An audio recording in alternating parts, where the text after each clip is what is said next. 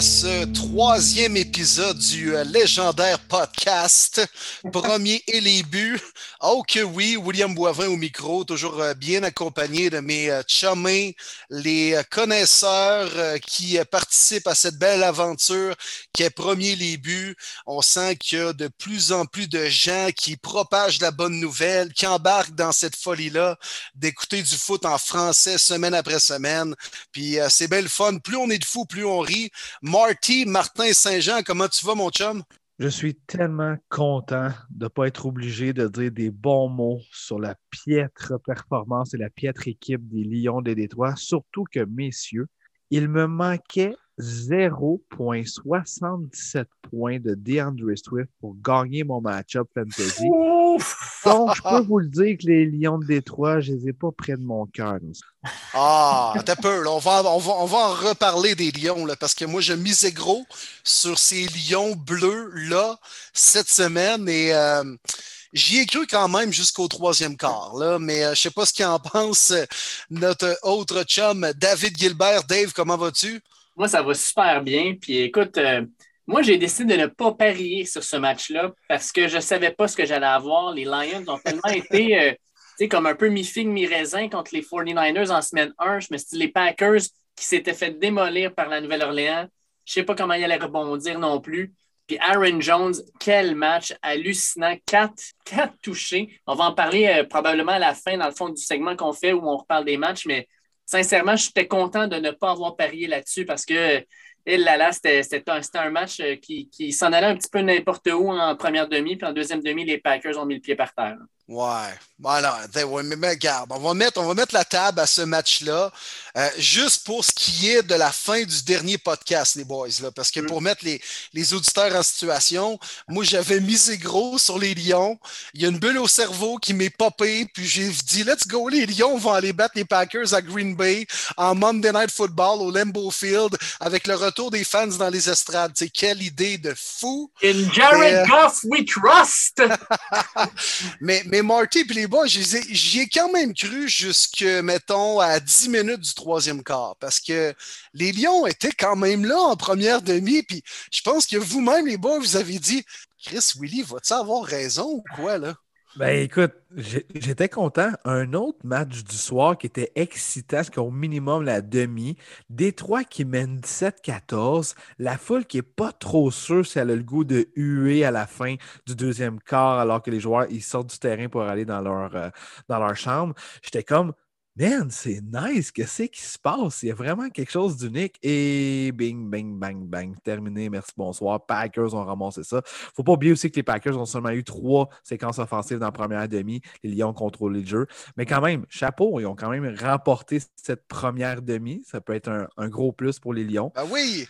Les Lions, dans le fond, Marty, ont joué, ont joué un match complet. Les deux derniers quarts contre les 49ers et les deux premiers contre les Packers. Tellement. Tellement. Ils n'ont juste pas su quel cas qui devrait être ensemble dans une même rencontre, là, mais c'est un work in progress. La seule chose que je suis vraiment heureux, là, c'est que j'aurais pas à magasiner le crise de chandail bleu lettre des Lions de Détroit avec le nom de Campbell en arrière. Ça, ça là, je suis juste content pour ça. Oh my God, oui. Ça me tentait pas en tout. Ben, moi aussi, je suis quand même content, les boys. Non, non, écoute, non, il n'y a pas de. jamais porté ça, ce chandail-là. Ben non, même dans ma garde-robe, Ben, ça aurait, ça aurait déteint avec tout le reste, là, parce que, tu sais, Dieu sait que je m'accoutre bien, là. Non, non, quand même pas autant que Cam Newton, là, mettons, là. Oh, Oui, mais, mais tu fais la différence entre toi et Cam, par exemple, Will. Ah, vas-y. Ben, vous habillez pareil, mais toi, tu as un job, pas lui. Ah, I love it! OK, ça commence fort. OK, j'aime ça. J'aime ah, ça. Ben, ben, on, est, on est sur le, sujet de Cam, vite, vite. Là. Cam Newton, est-ce qu'il se trouve une job cette semaine? Genre les Dolphins de Miami, peut-être? Oh, non, je pense pas. Mais moi, j'aurais ouais. peut-être les Texans de Houston. Aussi, aussi. Peut-être pas cette semaine, mais la semaine prochaine. Un petit peu dans le même moule que Tyrod Taylor. Je pense que ça fitterait. Dolphin, je ne suis pas sûr. Je pense qu'on va laisser Brissett une semaine. Toi, d'après moi, c'est week to week, mais il peut revenir dans deux semaines. Mais je ne suis pas sûr. Je pense que Brissett a eu le temps euh, de bien apprendre avec euh, Flores pendant la saison morte. Je serais un petit peu surpris, mais moi, je dirais Texan par contre. Juste pour le bien du spectacle du Thursday Night Football de la semaine 3, pourquoi la NFL ne donne pas un passe-droit à Deshaun Watson pour revenir sur le terrain? Boy. Ouais. Je pense que ça vient pas de la NFL, c'est ça l'affaire. Ouais, c'est ça. C'est ça C'est le problème. c'est plus judiciaire que d'autres choses. C'est ça, exact. OK, OK. Exact. Mais Kim Newton, euh, écoute, d'après moi, il va rester chez eux à manger son pain noir pendant une couple de semaines. Je ne serais pas surpris. Mais c'est à cause que si tu l'amènes, mettons, avec les Dolphins, puis que toi veut revenir, tu vas avoir le même problème que tu avais avec les Patriots, c'est-à-dire que tu as l'ombre de Cam Newton qui est tout le temps là. J'avoue que les Texans, ça fait quand même plus de sens parce que sincèrement, euh, Mills a été correct, mais c'est clairement pas le carrière avec qui tu vas aller jouer tes matchs à tous les dimanches jusqu'à la fin de la saison. Fait que je pense qu'effectivement, j'ai bien aimé, euh, j'ai bien aimé ton analyse, Martin. Je pense que Cam Newton, les Texans, ça pourrait être une super belle destination. là. Ben, en même c'est temps- vraiment une belle destination, les Texans. Ben écoute, il retrouverait des bodies parce qu'il y a tellement de vétérans que personne ne voulait, sont tous ramassés à Houston. Mais de l'autre côté, pour les Texans, tu as quand même eu peu de choix de repêchage. Puis ton premier choix, ça a été Davis Miles en début de troisième ronde. C'est le temps de le découvrir si tu veux voir quelque chose. Ouais. ouais, de le découvrir. Moi, je l'ai un peu vu en deuxième demi contre mes Browns, là, puis eh, Seigneur, Ouais. c'est- Mais en même temps, écoute, je pense qu'il faut lui donner sa chance pour, euh, avec une semaine de pratique en quelque sorte, là, même s'il joue jeudi, il va avoir la, la chance de pratiquer avec les partants, puis là, d'avoir au moins un vrai départ au lieu d'être lancé dans la gueule du loup au Dak Pound de Cleveland, où tu te fais japper après par des gossous qui boivent depuis 6 heures le matin, là, fait que, ouais, c'est... Bon, fait que euh, là-dessus, les boys, est-ce qu'on commence notre euh, récapitulatif? Let's go. matchs du week-end? On est-tu prêt, ouais? Oh oui. Oh oui. Yes! On est prêt. All right, all right. On lance ça avec euh, le Thursday Night Football, les boys. Ça opposait les euh, Giants de New York au euh, WFT, les Washington. What the fucking team de Washington? Euh, bon show, les boys. Ça a, ça, ça, ça a merveilleusement bien lancé la deuxième semaine d'activité de la NFL. Et finalement, ben écoute, je, je vais relancer David là-dessus. Marty, tu pourras rebondir après. Mais euh, les Giants ont simplement trouvé une nouvelle façon de perdre. Pourtant, ils avaient déjà écrit plusieurs chapitres du livre, mais ils en ont trouvé une nouvelle, c'est-à-dire on drop des passes dans la zone des buts et surtout, ben, sur un field goal manqué, on trouve le moyen de partir avant tout le monde pour avancer les WFT pour finalement réussir le placement victorieux. Alors, euh, bravo à Heineke. Tequila Heineke, pas le temps de niaiser, mais euh, je pense que c'est plus les Giants qui l'ont échappé que le Washington. Je suis d'accord avec toi. Puis écoute, c'est dommage pour les Giants parce que Daniel Jones a probablement connu le meilleur match de sa carrière. En passant, parlons de paris sportifs. Avant le match, j'avais parié Daniel Jones, plus de 240 verges par la passe, plus de 30 verges par la course, puis un touché. J'ai gagné ça avec 11 fois la mise. J'étais fier de mon coup.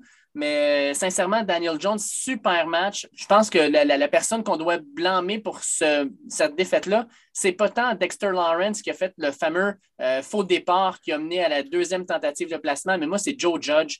Il a tellement mal géré son match, complètement fou. Le play calling n'était pas là. Euh, T'enlèves le ballon de Daniel Jones qui a finalement une bonne un bon match, tu le sens. Tu enlèves le ballon des mains, je ne comprends pas. Euh, c'est plate pour les Giants. Puis pour Washington, c'est une victoire, tant mieux. Sauf que j'ai des problèmes avec la défensive. Euh, une défensive, je pense qu'on attendait avec beaucoup, beaucoup d'impatience cette année. On se disait que ça allait être peut-être une des meilleures de la Ligue.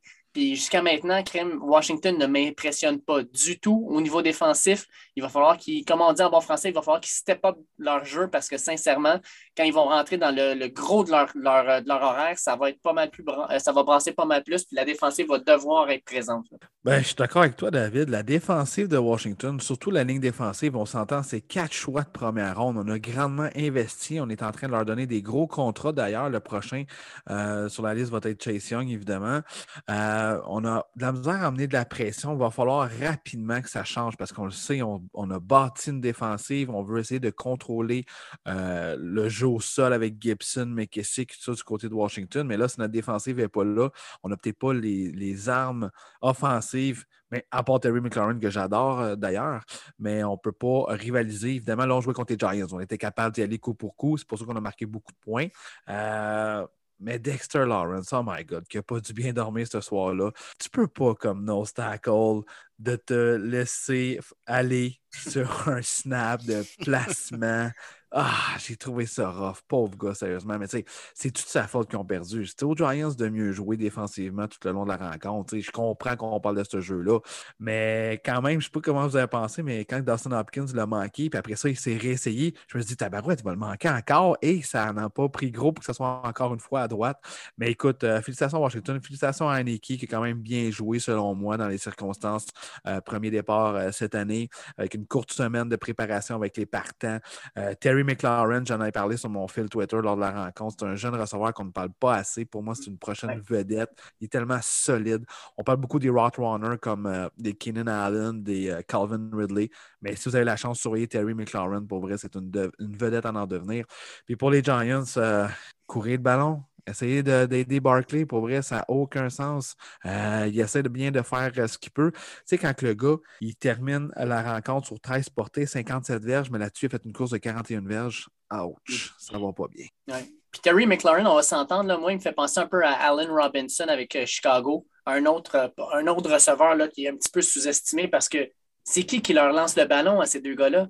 c'est des corps arrière de deuxième, des fois troisième ordre. Puis il continue, à faire des stats, les défensives, les, cibles sans arrêt. Puis il réussit, réussissent à se démarquer.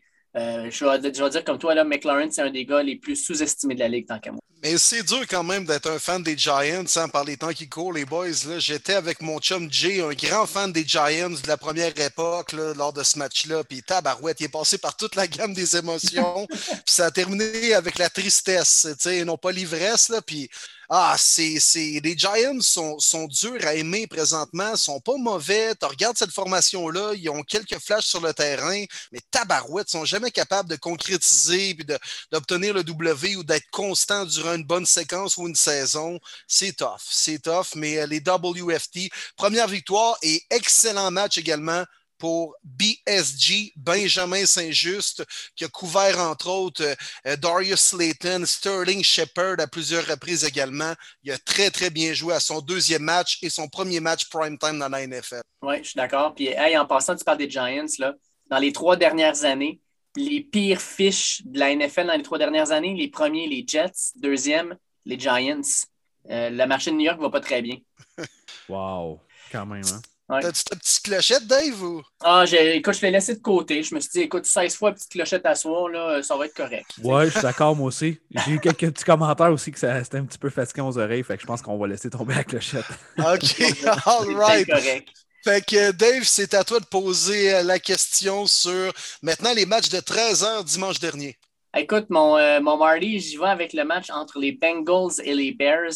Puis euh, la question va être simple, en fait. Est-ce que Justin Fields, c'est son air qui vient de débuter?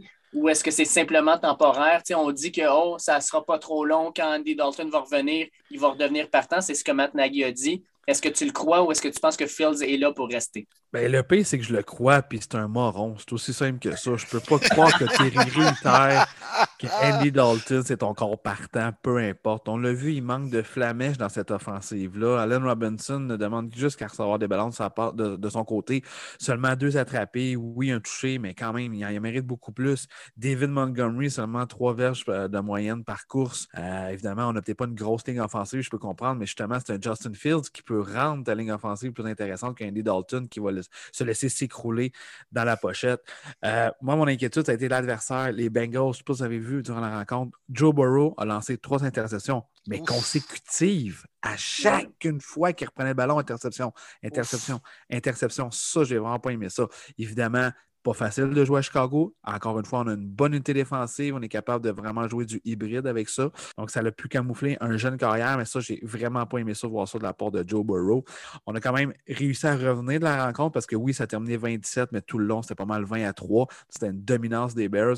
Donc, on a fini ça avec deux traits enfin euh, pour les Bengals, mais quand même, euh, félicitations aux Bears pour cette victoire-là qui était vraiment pas signée offensivement. Euh, Fields a vu du terrain. Il n'a pas été très, très bon. 60 verges en interception, mais quand même, c'est un work in progress. Euh, il n'était pas, euh, supposé de jouer cette rencontre-là, selon Matt Nagy. Évidemment, c'est Andy Dalton, son corps, son, franchise quarterback, on dirait, la façon qu'il parle. Mais euh, belle victoire des Bears, c'était très, très important de, de, retrouver le chemin de la victoire à Chicago. Un des seuls faits intéressants pour les Bengals de Cincinnati, c'est le fait que Jamar Chase a marqué un deuxième touché en deux matchs dans la NFL. Encore un long touché. Il n'a pas euh, nécessairement été visé à plusieurs reprises. Il n'a pas attrapé beaucoup de ballons. Si je ne me trompe pas, c'est deux ou trois catchs, mais il a réussi un long jeu. Euh, ce duo-là pourrait être dangereux dans les prochaines années, mais ça va prendre une O-line, ça va prendre une meilleure défensive. Il manque beaucoup trop d'aspects encore chez les Bengals pour espérer juste justement battre des équipes comme les Bears, qui sont pas, euh, pas bons, on s'entend, mais qui sont pas si mauvais non plus. Mais euh, les Bengals sont encore, ils ont encore des croûtes à manger pour juste espérer rivaliser avec une défensive que celle des Bears. Ouais, écoute, puis Joe Burrow, là, écoute, encore quatre sacs au dernier match. Sa ligne offensive ne le protège pas. Il s'est fait frapper fort. Puis en pensant, les boys, j'ai entendu une rumeur, je, vous, donne ça, là, mais écoute, euh, ça, ça, sort un peu sur Internet. Semblerait-il que Chicago tente d'aller euh, chercher le thérapeute des Chargers de Los Angeles. Euh, question de poignarder Andy Dalton dans le poumon pour laisser la place à Justin Fields parce que, écoute, j'écoute Matt Nagy, puis j'entends encore Anthony Lynn parler. Anthony Lynn qui disait Non, non, non, Tyrod Taylor, c'est notre partant. Nous autres, on veut garder Herbert sur le banc alors que tout le monde savait qu'Herbert était bon. Ben, je pense que c'est la même affaire. Là. Dalton, on le voit aller, puis c'est clair que Justin Fields est meilleur, puis je pense que je pense que c'est ça qui s'en vient. Bon, euh, il se passe quoi avec Nick Foles, par contre? Ben, écoute, euh, c'est bien de l'argent pour rester sur le banc. Hein. Ben, moi, je pense qu'il y aurait une possibilité à Indianapolis. Oh! Ouais. Ah, ouais. Quand son s'est dit pourquoi en péter une quand je peux péter mes deux hanches? Mais là, dans le fond, tu es en train de me dire que Carson Wentz va encore une fois se faire piquer son poste par Nick Foles. Big Dick oh yeah! Oh yeah! Check bien ça, il va amener les Colts au Super Bowl. Aïe, aïe, aïe, non. Là, non, non, ça arrivera pas, je te le confirme. Wow! Non, il y a une équipe meilleure qu'eux autres dans la même. Hey, c'est à mon tour à poser une question. Écoute, euh, j'ai pas le choix. C'est ton équipe. On s'en va là. On s'en va du côté de Cleveland. J'aimerais savoir comment tu trouves ta défensive après deux semaines, mon cher Willy. Décevante. Oui, euh, c'était supposé euh, être une des grosses améliorations chez les Browns lors de la dernière, du dernier off-season. Puis jusqu'à présent, je suis mi-figue, mi-raisin. Puis pas mal plus raisin que figue, mettons. Là. Je sais pas trop si ça se dit, là, mais euh, non, ouais, je suis un peu déçu, effectivement. C'est en train de se placer. On voit que la tertiaire, c'est beaucoup de nouveaux gars qui jouent ensemble. Donc, euh, ça a été plus convaincant en deuxième demi. Rapidement, avec une victoire, tu reprends confiance. Puis là, whoop, la saison est encore jeune quand même. Euh, Miles Garrett joue pas du gros foot depuis le début de l'année. C'est le premier à le dire également.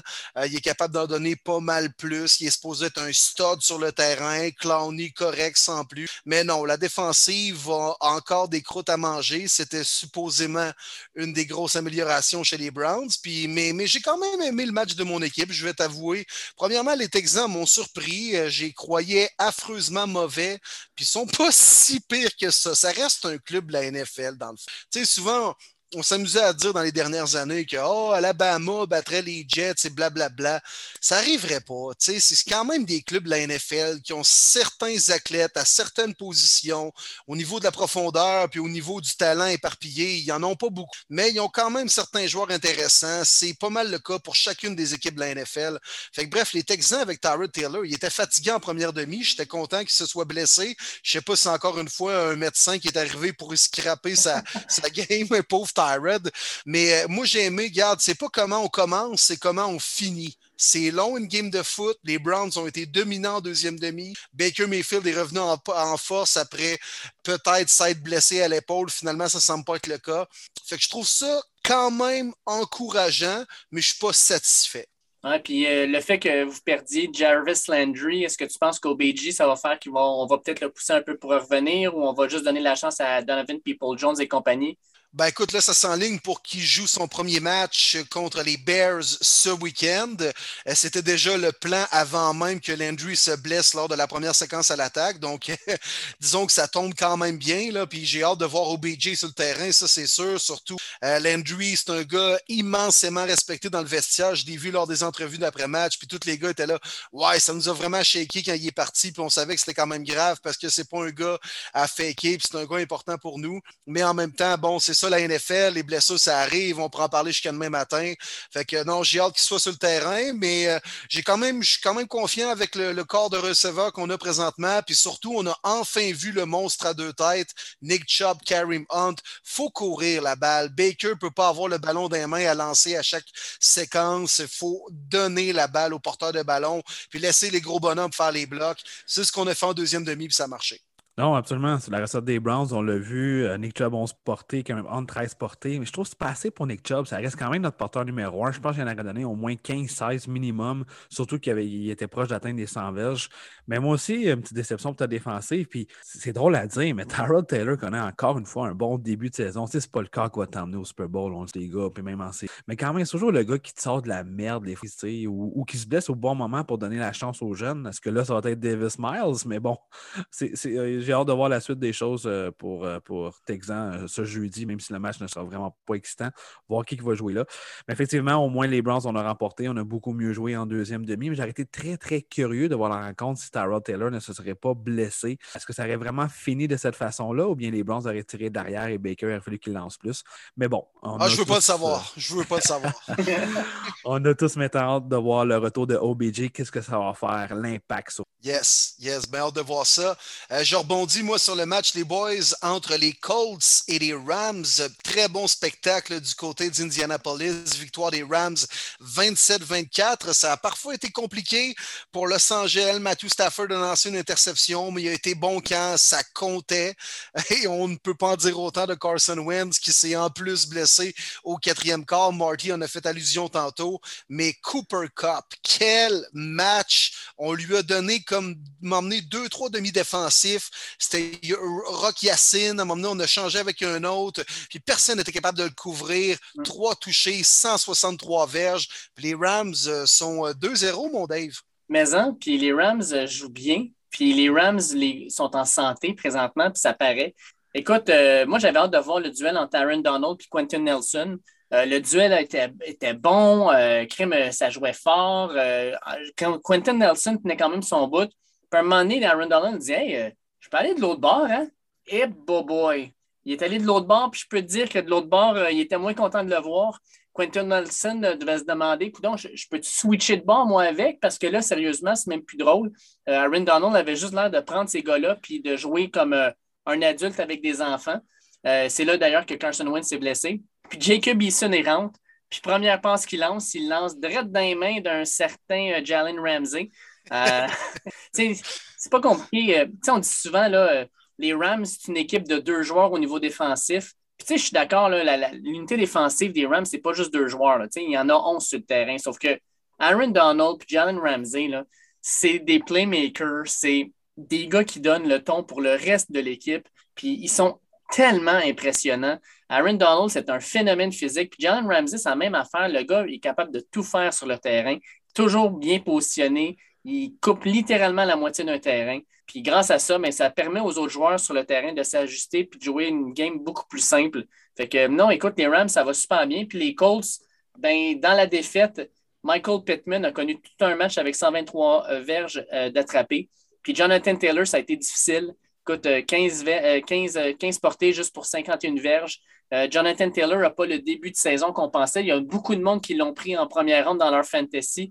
Puis ils commencent à trouver ça un peu moins drôle parce que jusqu'à maintenant, cette saison, on parle de pas grand-chose. On parle de genre 107 verges en deux games. C'est clairement pas ça qu'on avait pris quand on l'a sélectionné. Les Rams, messieurs, on le sait, on le voit maintenant, ça va être l'une des forces de la NFL. On l'a encore prouvé. Euh, un autre porteur de ballon qui tombe au combat, Darrell Anderson, c'est correct. On a regardé ça, on été chercher Sonny Mitchell, c'était à lui de se prouver.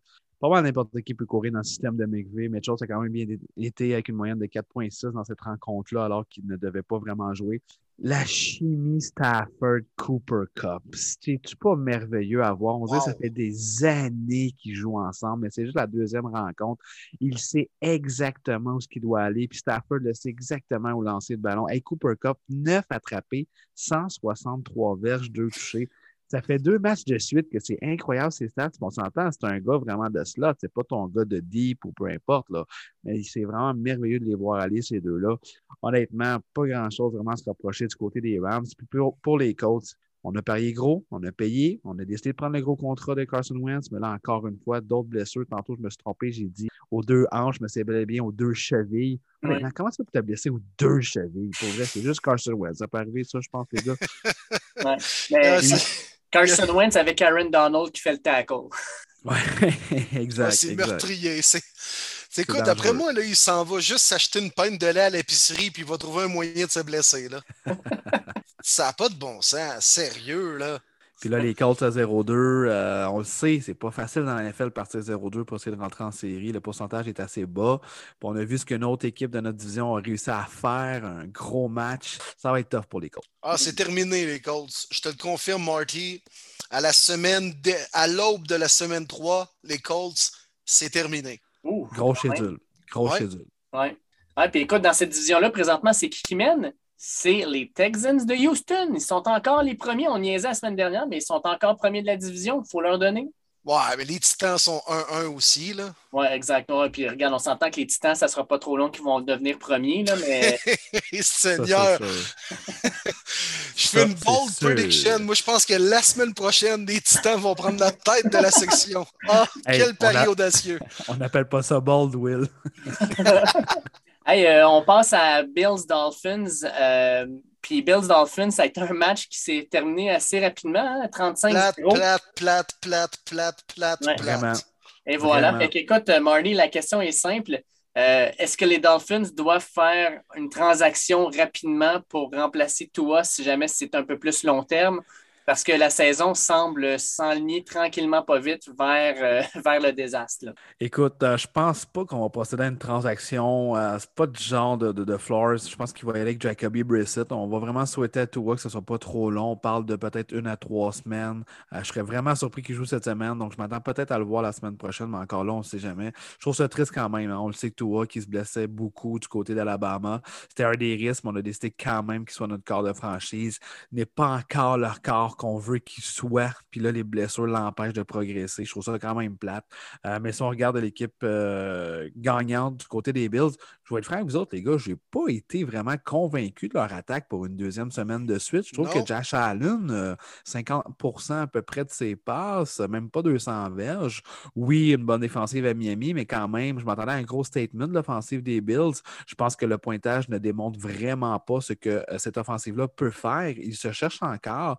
Peut-être le porteur de ballon Devin Singletary, qui a été pour moi le meilleur joueur de, l'offensive des Bills. Mais à moins d'être un fan des Bills, ce match-là était plate pour tout le monde, malheureusement. Félicitations aux Bills, ça a été un statement, mais encore là, moi, ça ne m'a pas convaincu cette semaine.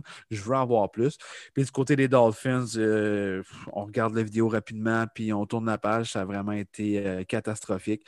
Puis on espère vraiment de pouvoir avoir tout rapidement. Ah, ben, je vous en envoie une vite de même, là. Ouais. parce que moi, je suis un. J'étais prêt, moi aussi, d'en envoyer une, là. OK. Euh, j'étais un grand fan de Brian, Flores, mais est-ce que Brian Flores va être, euh, va être euh, remémoré, dans le fond, dans le temps, comme étant le coach et le coach de l'équipe qui a laissé passer Justin Herbert puis qui a choisi Tua à la place? Je pense pas. Oh, non. Ça faisait un an qu'on disait le slogan Thank for Tua. Je pense pas, honnêtement. C'est moins pire pareil que Trubisky, euh, Mahomes, puis euh, Sam Darnold, Josh Allen. Puis il y en a beaucoup d'exemples quand même comme ça. Là. Hmm. Exact. Puis même moi, je pourrais te le dire, si on remonte au repêchage, je prenais tout avant Herbert. Hein. OK. Ouais, je pense que oui. Je pense que oui. Non, moi, écoute, on parlait de, de QB fait en porcelaine avec Carson Wentz. Tua, malheureusement, je pense que c'en est un autre. Euh, donc, je vous, je vous pose la question, les gars. Ah, alors, est-ce que ce sera Carson Wentz ou Tua Tagovailoa qui aura la plus belle et la plus longue carrière? Lequel des deux? Oh. Moi, j'y vais avec Carson Wentz parce qu'il a déjà une partie de carrière. Il a déjà été, en tout cas, un candidat au MVP. Il a eu une très bonne saison quand l'équipe est allée au Super Bowl, même s'il s'est blessé en fin de saison. Fait que moi, je dirais que Carson Wentz est déjà en avance sur Tua. Et je pense que Carson Wentz, à la fin, va avoir de meilleurs, peut-être pas des meilleurs chiffres, mais probablement un meilleur résumé que celui de Tua. Ben, je pense que je suis pas mal d'accord avec David. Si on parle à partir de maintenant, c'est sûr que je vais aller avec Tua, mais si on parle vraiment, on compare les deux carrières ensemble, je suis pas sûr que Tua va peut-être pouvoir être nommé dans les euh, candidats de MVP lors d'une. Intéressant. moi, il y a avec l'Hawaïen, moi. Non, non, mais il va falloir que tu sois capable de, passer l'infirmerie puis passer euh, au moins 5-6 games consécutives sur le terrain. Là. C'est pas un gros bonhomme, hein? Puis dans la NFL, ils sont plus gros et ils sont plus rapides. Ouais, puis il s'ennuie de la O-line de Bama, j'ai bien l'impression. Ouais. Ça, oui. Bon, ben excellent les boys. Euh, c'est à mon tour. Je vais l'envoyer cette fois-ci à notre chum Willy. Ma question est simple, tu vas reconnaître la rencontre rapidement. Est-ce que Zach Wilson est un bust? Ben écoute, moi, écoute, les, les, boys, il aurait fallu écouter les tapes avant même le repêchage. Euh, c'est rien contre le gars, c'est plus où il est tombé, avec quelle organisation, celle des fucking Jets de New York, qui l'ont lancé dans la mêlée beaucoup trop rapidement. Le propriétaire est venu le voir, il a donné les clés du building, puis il a dit Garde, c'est à toi, man. Occupe-toi de la maison, je sais que tu n'es pas mature, tu n'as jamais fait ça, tu es un gosse de riche, puis tu n'as jamais eu à faire tes propres toasts le matin. Mais moi, je te confie mon organisation, puis let's go, remets-nous sur le sentier de la victoire. Ben non, man, ça va faire la même chose qu'avec Sam Darnold. Je ne veux pas partir en peur. Écoute, ça fait deux matchs, puis euh, Zach Wilson est encore très jeune, mais j'aime pas, j'aime pas ça, j'aime pas ça. Euh, à un moment donné, on va finir par le brûler, et là, il a connu Palpatine en coton ouaté, Bill Belichick. Hein? Fait que Bill, il a écouté un tape de Wilson puis il était prêt à l'affronter. Non, non, écoute, Zach Wilson, euh, va t'acheter, man, au Costco une quantité de pain en, de façon industrielle pour manger toutes les croûtes qu'après ça, là, tu as besoin de manger des croûtes, mon. Écoute, euh, c'est pas compliqué, hein? Bill Belichick contre des des joueurs recrues au poste de corps arrière, il est 22-6. Euh, c'est pas compliqué, hein? Il fait juste bien pour le petit déjeuner. Come to the NFL. Ah ouais. wow, euh, pour vrai, wow. Moi, je vais de même, là. Euh, fearless prediction. Les Patriots de la Nouvelle-Angleterre vont gagner le AFC East. Sincèrement, j'en suis rendu là. À la façon de, que, que jouent les Bills de Buffalo, puis je trouve que c'est pas impressionnant. Les oh. Dolphins, ça va pas bien, puis les Jets, on sait ce que ça donne. Les Pats vont gagner le AFC East cette année. Oh. Quand même. Quand même, oh, après deux semaines. Après deux semaines. Ah, moi, je pense que c'est le manque de talent, par exemple. Bill est bien beau être le GOAT des coachs, mais je trouve qu'il manque de talent offensivement du côté des Pats. Ben, j'aime bien la O-line, j'aime bien Damien Harris. Les receveurs, c'est plutôt maigre, on s'entend. Un, c'est une pas pire petite équipe de receveurs, mais t'as pas de stud là-dedans. T'as pas de gars qui va, qui va faire la différence. Mac Jones, très bon, encore une fois. Euh, mm-hmm. Vous, allez, vous, allez me dire que le défi n'était pas immense, c'est vrai, mais encore très bien paru. Sauf erreur, il n'a pas encore lancé de passe de toucher dans la NFL. Fait que ça, c'est moins bon pour mon point de Rookie Offensive of the Year, Mac Jones. Mais quand même, ça va bien. Disons qu'il est mieux parti que Zach Wilson, mettons. Oui. Ah oui. Pour ça, oui. C'est pas bien difficile, hein? Nouvelle-Angleterre ou Jets, là? non, non, c'est ça. Tu, débarques euh, dans une des meilleures organisations du sport professionnel avec le meilleur coach de l'histoire du football ou avec les Jets. C'est ça. Le choix est facile à faire. Exact. Puis je pense qu'on va embarquer hein, ce qu'on avait demandé aussi sur les réseaux sociaux si les auditeurs avaient des questions pour nous. Puis tant qu'être là, on a reçu une, une question justement avec un auditeur qui a dit Les gars, pourquoi est-ce que les Jets sont mauvais depuis 20 ans? Ben, c'est simple, vous allez être d'accord avec moi, ça se passe en haut d'un bureau. On a toujours eu la difficulté de bien se bâtir, de bien euh, être entouré, euh, soit directeur général, euh, du bon coaching staff et tout ça. je pense que c'est vraiment là, on le voit, le développement, le repêchage, ça a été complètement catastrophique. Je ne veux pas te faire chier, Will, mais c'est un petit peu comme les Browns des années 2010, où on avait de la misère à repêcher. Les Jets, c'est la même affaire. Puis malheureusement, c'est difficile de s'en sortir. Ça, ça va nous hanter pendant des années et des des, années, des années. Et c'est ce qui se passe encore une fois que les Jets qui ont décidé d'abandonner sur le projet d'Arnold et là, ils commencent avec Zach Wilson. On en a encore pour deux autres années euh, de médiocrité à New York. Carrément, tu as mis le doigt direct sur le bobo, Marty. Tu es arrivé avec ton gros index, puis clac, là, toi, sa grosse plaie, tu as mis ça dessus. Non, non, mais c'est carrément ça. Eh, cherchons pas plus loin pour chacune équipe de n'importe quel sport professionnel. Si c'est tout croche d'un bureau, ça va être tout croche sur le terrain, sur la patinoire, sur name la surface de jeu tout le temps, tout le temps, tout le temps, c'est comme ça. Euh, cherchez pas plus loin de la raison du pourquoi le Canadien soque depuis 93. je comprends qu'ils sont allés en finale de la Coupe cette année, puis il y a eu des pas dans les dernières années, mais cherchons pas plus loin. Donc, les Jets, c'est tout croche des bureaux depuis tout le temps.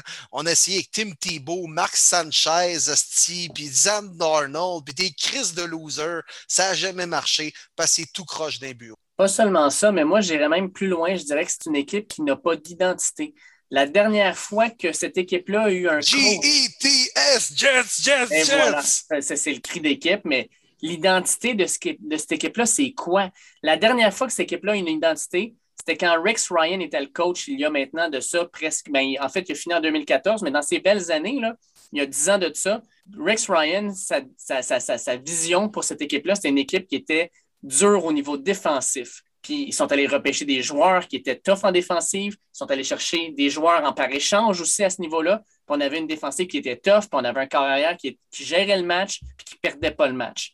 Puis depuis que lui est parti, Todd Bowles, qui était un excellent entraîneur, on le voit avec Tampa Bay, il n'y avait pas d'identité, il n'a pas été capable de poser ça. Adam Gaze, on n'en parle pas. Robert Saleh, j'ai l'impression que ce gars-là a une chance de pouvoir instaurer quelque chose d'intéressant. Maintenant, est-ce qu'il va pouvoir avoir le support, comme vous dites, du haut de la pyramide? Et surtout va être capable d'instaurer puis de bien développer ses joueurs? Ben, c'est ça, ça qu'on va voir dans les prochaines années. Ouais, on a passé assez de temps ces Jets, messieurs. J'ai un petit goût de vomi dans la bouche depuis un peu trop longtemps. Pas de c'est à moi, je pense, de rebondir sur un match. Exactement, exactement. Bon, ben, je vais poser la question à toi, Marty. Allons-y avec les Eagles qui recevaient les 49ers. Match à bas pointage, 17-11 la victoire des Niners. Euh, les Eagles ont été là par moment. On n'a pas été capable de concrétiser au bon moment. On a vu que Jalen Hurts contre une bonne défensive, ben, ça peut être tough par moment. Il a quand même réussi à m'emmener une passe, je pense, de 91 verges. Mais euh, les Niners, Jimmy G, euh, tout le monde le sacrait en dessous de l'autobus avant même que la saison commence. Puis ils ont repêché Trey Lance. On sait clairement que c'est lui le QB d'avenir, mais il fait pas si mal que ça, Jimmy G, depuis le début de l'année. Puis entre autres, il a bien managé son match. On sait ce qu'il va nous donner, Jimmy G. Ce ne sera jamais Mahomes, ce ne sera jamais Lamar Jackson, mais il peut être efficace en jouant le vert par moment. La réponse est simple. Carl Shanahan, c'est son système qui fait très bien paraître Garoppolo avec euh, son jeu au sol. Puis parlant de son jeu au sol, c'est assez incroyable. Le porteur qui était partant cette rencontre-là, Elijah Mitchell, s'est blessé. Le second qui était euh, Jacoby Hasty s'est blessé. Et Trey Sermon, qu'on a habillé pour la première fois cette année, s'est blessé. On n'en a aucune idée qui va courir le ballon la semaine prochaine, mais je vous garantis qu'il va courir 60-70 verges s'il ne se blesse pas. C'est ça le système de Kyle Shanahan. On s'en fout, on va faire du play action. On va emmener George Kittle un peu partout, Debo Samuel, puis ça va fonctionner. Puis on l'a vu encore une fois en fin de semaine, ça a été un match serré. Malheureusement, j'avais collé un upset la semaine passée dans notre podcast. Moi, je pensais que les Eagles remporteraient. Mais c'est ça, une bonne équipe. Peu importe. Next man up. Puis on est capable d'aller chercher des victoires. Parce que même en défensive, les demi de coin, là, c'est beaucoup de, de, de noms qu'on ne reconnaît pas. Mais on a tellement un bon système. Euh, encore une fois, Fred Warner, un des sondeurs qu'on ne parle pas assez à mon goût, que j'adore regarder dans l'NFL, capable de jouer euh, à la couverture, de jouer également contre le jeu au sol, puis ça a fonctionné. Alors que Miles Sanders a seulement couru 13 fois pour 55 verges, donc on été capable de, l'arrêter. Puis moi, je m'attendais vraiment à une meilleure rencontre de Jalen Hurts, 50% de passes seulement, pas de 200 verges. Je m'attendais beaucoup plus. Je m'attendais même à 300 verges, honnêtement, contre euh, une défensive qui est quand même blessée en arrière. Mais chapeau Niners, c'est ça, les bonnes équipes. On est capable de s'adapter au tempo de la rencontre, c'est ce que Carl Shanahan a fait. Moi, ce qui m'impressionne un peu dans tout ça, c'est la défensive des Eagles qu'on a laissé un peu euh, justement en plan. Ils ont quand même joué un très bon match. on s'entend, là, tu parlais du système, euh, dans le fond, de Carl Shanahan. Ils ont juste couru pour 117 verges avec trois verges par course, le 3,1 verges par course. Euh, puis écoute, au total, là, ils ont atteint le 300 verges de peine et de misère de total offense, les 49ers. Les Eagles ont bien joué défensivement. Les Fletcher Cox, les Derek Barnett ont fait un super beau travail. Euh, les Eagles, sincèrement, m'impressionnent cette année. Puis Jalen Hurts, euh, je ne suis pas son plus grand fan. Euh, Ce n'est pas en passant 12 en 23 que tu vas gagner des matchs, mais ça reste que jusqu'à maintenant, il n'a pas fait beaucoup d'erreurs. Puis j'ai l'impression qu'il va s'améliorer en cours de saison. J'aime aussi beaucoup Miles Sanders puis Kenneth Gainwell. Le duo est vraiment intéressant. reste à savoir maintenant est-ce que les Eagles vont être capables de gagner les matchs importants dans la division? Pour ce qui est des 49ers, c'est une victoire qui était nécessaire parce que les 49ers jouent dans la plus grosse division du football actuellement, le NFC West. Puis écoutez, leurs trois prochains matchs, Packers, Seahawks, Cardinals. On va dire, euh, il faut que tu gagnes contre les Lions puis les Eagles parce que les trois prochains, ça ne sera pas des matchs faciles, surtout avec les blessures. S'ils s'en sortent à 2-1, ça va être tout un succès à 1-2. Moi, je pense que c'est plus vers ça qui ligne. Êtes-vous toujours là? Oui, mais Will, il a fermé son micro, fait que je pense qu'il y avait un petit quelque chose. Ah, ok, c'est bon. J'attendais, je pensais que Will rebondirait vu qu'on Ah non, ben oui, je voulais rebondir sur un merveilleux jeu de mots, les boys. Shanahan, il fait sa job, Michael, euh, en esti. oh, eh, C'était quasiment manqué en plus. Quasiment. hey, c'est à mon tour, je vais relancer cette fois-ci euh, mon cher David. Écoute, une rencontre que je m'attendais vraiment pas que ce soit une dominance de cette performance-là. Ma question, après deux semaines, est-ce que la défensive des Panthers est top? Euh, je dirais que oui. Je dirais que oui. Ben parce que les Panthers, ben écoute, à 26-7 contre les, les Saints, c'est pas juste 26-7, là. Ça a été un 26-7 dominant. Euh, l'équipe qui, a, démoli les Packers ne se ressemblait pas du tout. Puis écoute, moi, là, personnellement, Brian Burns, que j'ai renommé Brent Burns la semaine dernière, connaît tout un début de saison. Shaq Thompson, Jeremy Chin, euh, écoute, euh, Hassan Reddick joue super bien, encore presque deux sacs lors du dernier match. Hassan Reddick, moi, je pensais que c'était un fruit pie là, quand il a fait, je crois, il a fait une, un match de 5 sacs l'an dernier, puis tout le monde était bien excité. Moi, je me disais, c'est un, un fruit pie, c'est un match. Non, non, il joue encore vraiment bien. Puis euh, c'est une belle équipe, des bons jeunes joueurs. Euh, j'aime vraiment ce que je suis en train de voir. Puis sincèrement, là, on parle beaucoup des autres carrières, mais Sam Darnold, on se rend peut-être compte que finalement, c'était peut-être les Jets. Euh, écoute, il joue vraiment bien. Il joue, il joue, il, joue bien sans, sans, dire qu'il il est dominant. Il joue bien, il contrôle le match. Puis en arrière de lui, il y a un certain Christian McCaffrey puis Matt Rule, quel coach? Sincèrement, là, il coach cette équipe-là, le monde embarque. Euh, c'est une équipe qui a, une belle identité. Puis je pense que sincèrement, les Panthers, euh, en bon anglais, ils disent ils, vont donner, they're, give a run for their money euh, pour les Bucks de Tampa Bay. Je pense que les Bucks, là, ils, voient venir, puis ça risque d'être une équipe avec laquelle ils n'auront pas nécessairement de la facilité. Là. Méchant wake-up call pour les Saints, hein, on s'entend. Après avoir lessivé les Packers, on s'est dit Wow, les Saints sont peut-être for the real cette année, puis euh, ils ont tellement dominé euh, et contré Aaron Rodgers et son offensive. Finalement, écoute, il ne faut pas partir en peur après un match, mais euh, c'est un bon wake-up call quand même pour les Saints. Je pense encore qu'ils vont peut-être être dans la course pour une place en série cette année, mais les Panthers, I love it quel euh, sérieux, ça joue bien offensivement, défensivement. Sam Darnold est correct sans plus. C'est facile de faire des flats, des petites passes dans le flat à McCaffrey. Euh, une passe de 5 pour aller en chercher 60. Là, ça te fait une passe de 65 verges, mais on s'entend que crime. C'est pas toi qui a sacré le trou dans les mains. Mais, mais quand même, mes respects. Puis DJ Moore, un receveur très sous-estimé, une bonne défensive, vous en avez parlé. Là, on s'en va affronter les Texans et Davis Mills pour le Thursday Night Football. Ils vont être 3-0 les Panthers. Puis je vois le vert, ils s'en vont vers une fiche positive cette année. Hein. Ben, moi, je lève mon chapeau à Matt Rule euh, parce qu'il a vraiment misé fort, qu'il voulait Sam Darnold, qu'il croyait en lui, qu'après seulement une année, Teddy Bridgewater, lui, n'y croyait vraiment pas dans son système, le laissait aller. On a donné quand même trois choix, dont un choix euh, début de deuxième ronde pour Darnold, qu'on n'était pas trop sûr du côté des Jets. Honnêtement, il fait bien. On essaie de pas trop faire le revirement, une interception en deux rencontres, ce qui est correct dans son cas. Oui, je suis d'accord avec toi, c'est pas des longs jeux nécessairement qu'il fait, mais il fait quand même bien les choses. Puis à 75% des passes complétées, c'est ce qu'on veut de Darnold. Euh, évidemment, on n'a pas une grosse ligne offensive, fait que même si McCaffrey a eu 24 portées, seulement 3 de moyenne, on va avoir du travail à faire, mais quand même, si on est capable d'avoir 24 courses de McCaffrey, 8 courses de la recrue Herbert, parce qu'on est en contrôle, puis ça, c'est grâce à notre défensive qui est, selon moi, top 10 des excellents alliés défensifs. Tu en as parlé tantôt, David, Brian Burns, c'est incroyable. Regardez le jouer, euh, il est en train d'exploser. Euh, honnêtement, 3-0 Panthers, parce qu'on s'entend, les boys, là, pas besoin de parler de la rencontre de jeudi. Panthers vont gagner, c'est sûr. Euh, wow, sérieusement, wow. Puis surtout la façon qu'on l'a fait contre les Saints, qui eux ont complètement dominé les Packers, mais les Saints se sont fait dominer euh, à leur tour. La seule chose qui m'inquiète, moi, avec les Panthers, là, Christian McCaffrey apprend un moment donné à lâcher le morceau puis à te mettre à terre. Écoute, il essaie d'aller chercher la verge de plus, puis des fois, il se fait ramasser. Puis là, tu te dis, écoute, on a besoin de toi sur le terrain. Cette verge-là supplémentaire n'est pas nécessaire. Ce qu'on a besoin, c'est que tu ne te fasses pas casser tous les os dans le corps. Fait que, sincèrement, Christian McCaffrey, j'adore ce joueur-là, mais il faut qu'il apprenne à se faire, à, protéger un moment donné, comme le fait si bien là, les Russell Wilson de ce monde. Je sais que ce n'est pas la même position, mais Russell Wilson, quand il court, il est toujours, toujours, toujours conscient que euh, le gars est, proche de lui, puis il va faire attention de ne pas se faire ramasser. Puis Christian McCaffrey se met dans des positions qui sont périlleuses par moment.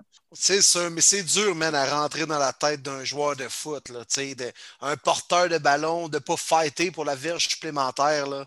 J'y comprends quand même, ces gars-là. Mm, c'est dur d'y aller un jeu à 75% Tu ne peux pas faire ça dans la NFL. Exact, exact. Surtout McCaffrey, je veux dire, Stanford, euh, Caroline, il a toujours été de même. Puis c'est tough de changer de style. Je suis d'accord avec Will je vais Vas-y, vas-y, Will. Non, non, non, non, vas-y, on, continue. All right, ben écoute, euh, je m'en vais vers Marley avec euh, son équipe qui a gagné 23-13 contre les Jaguars. Oui. Puis Will, euh, pas Will, mais Martin, plutôt que de poser une question sur les Broncos, je vais te poser une question sur les Jaguars.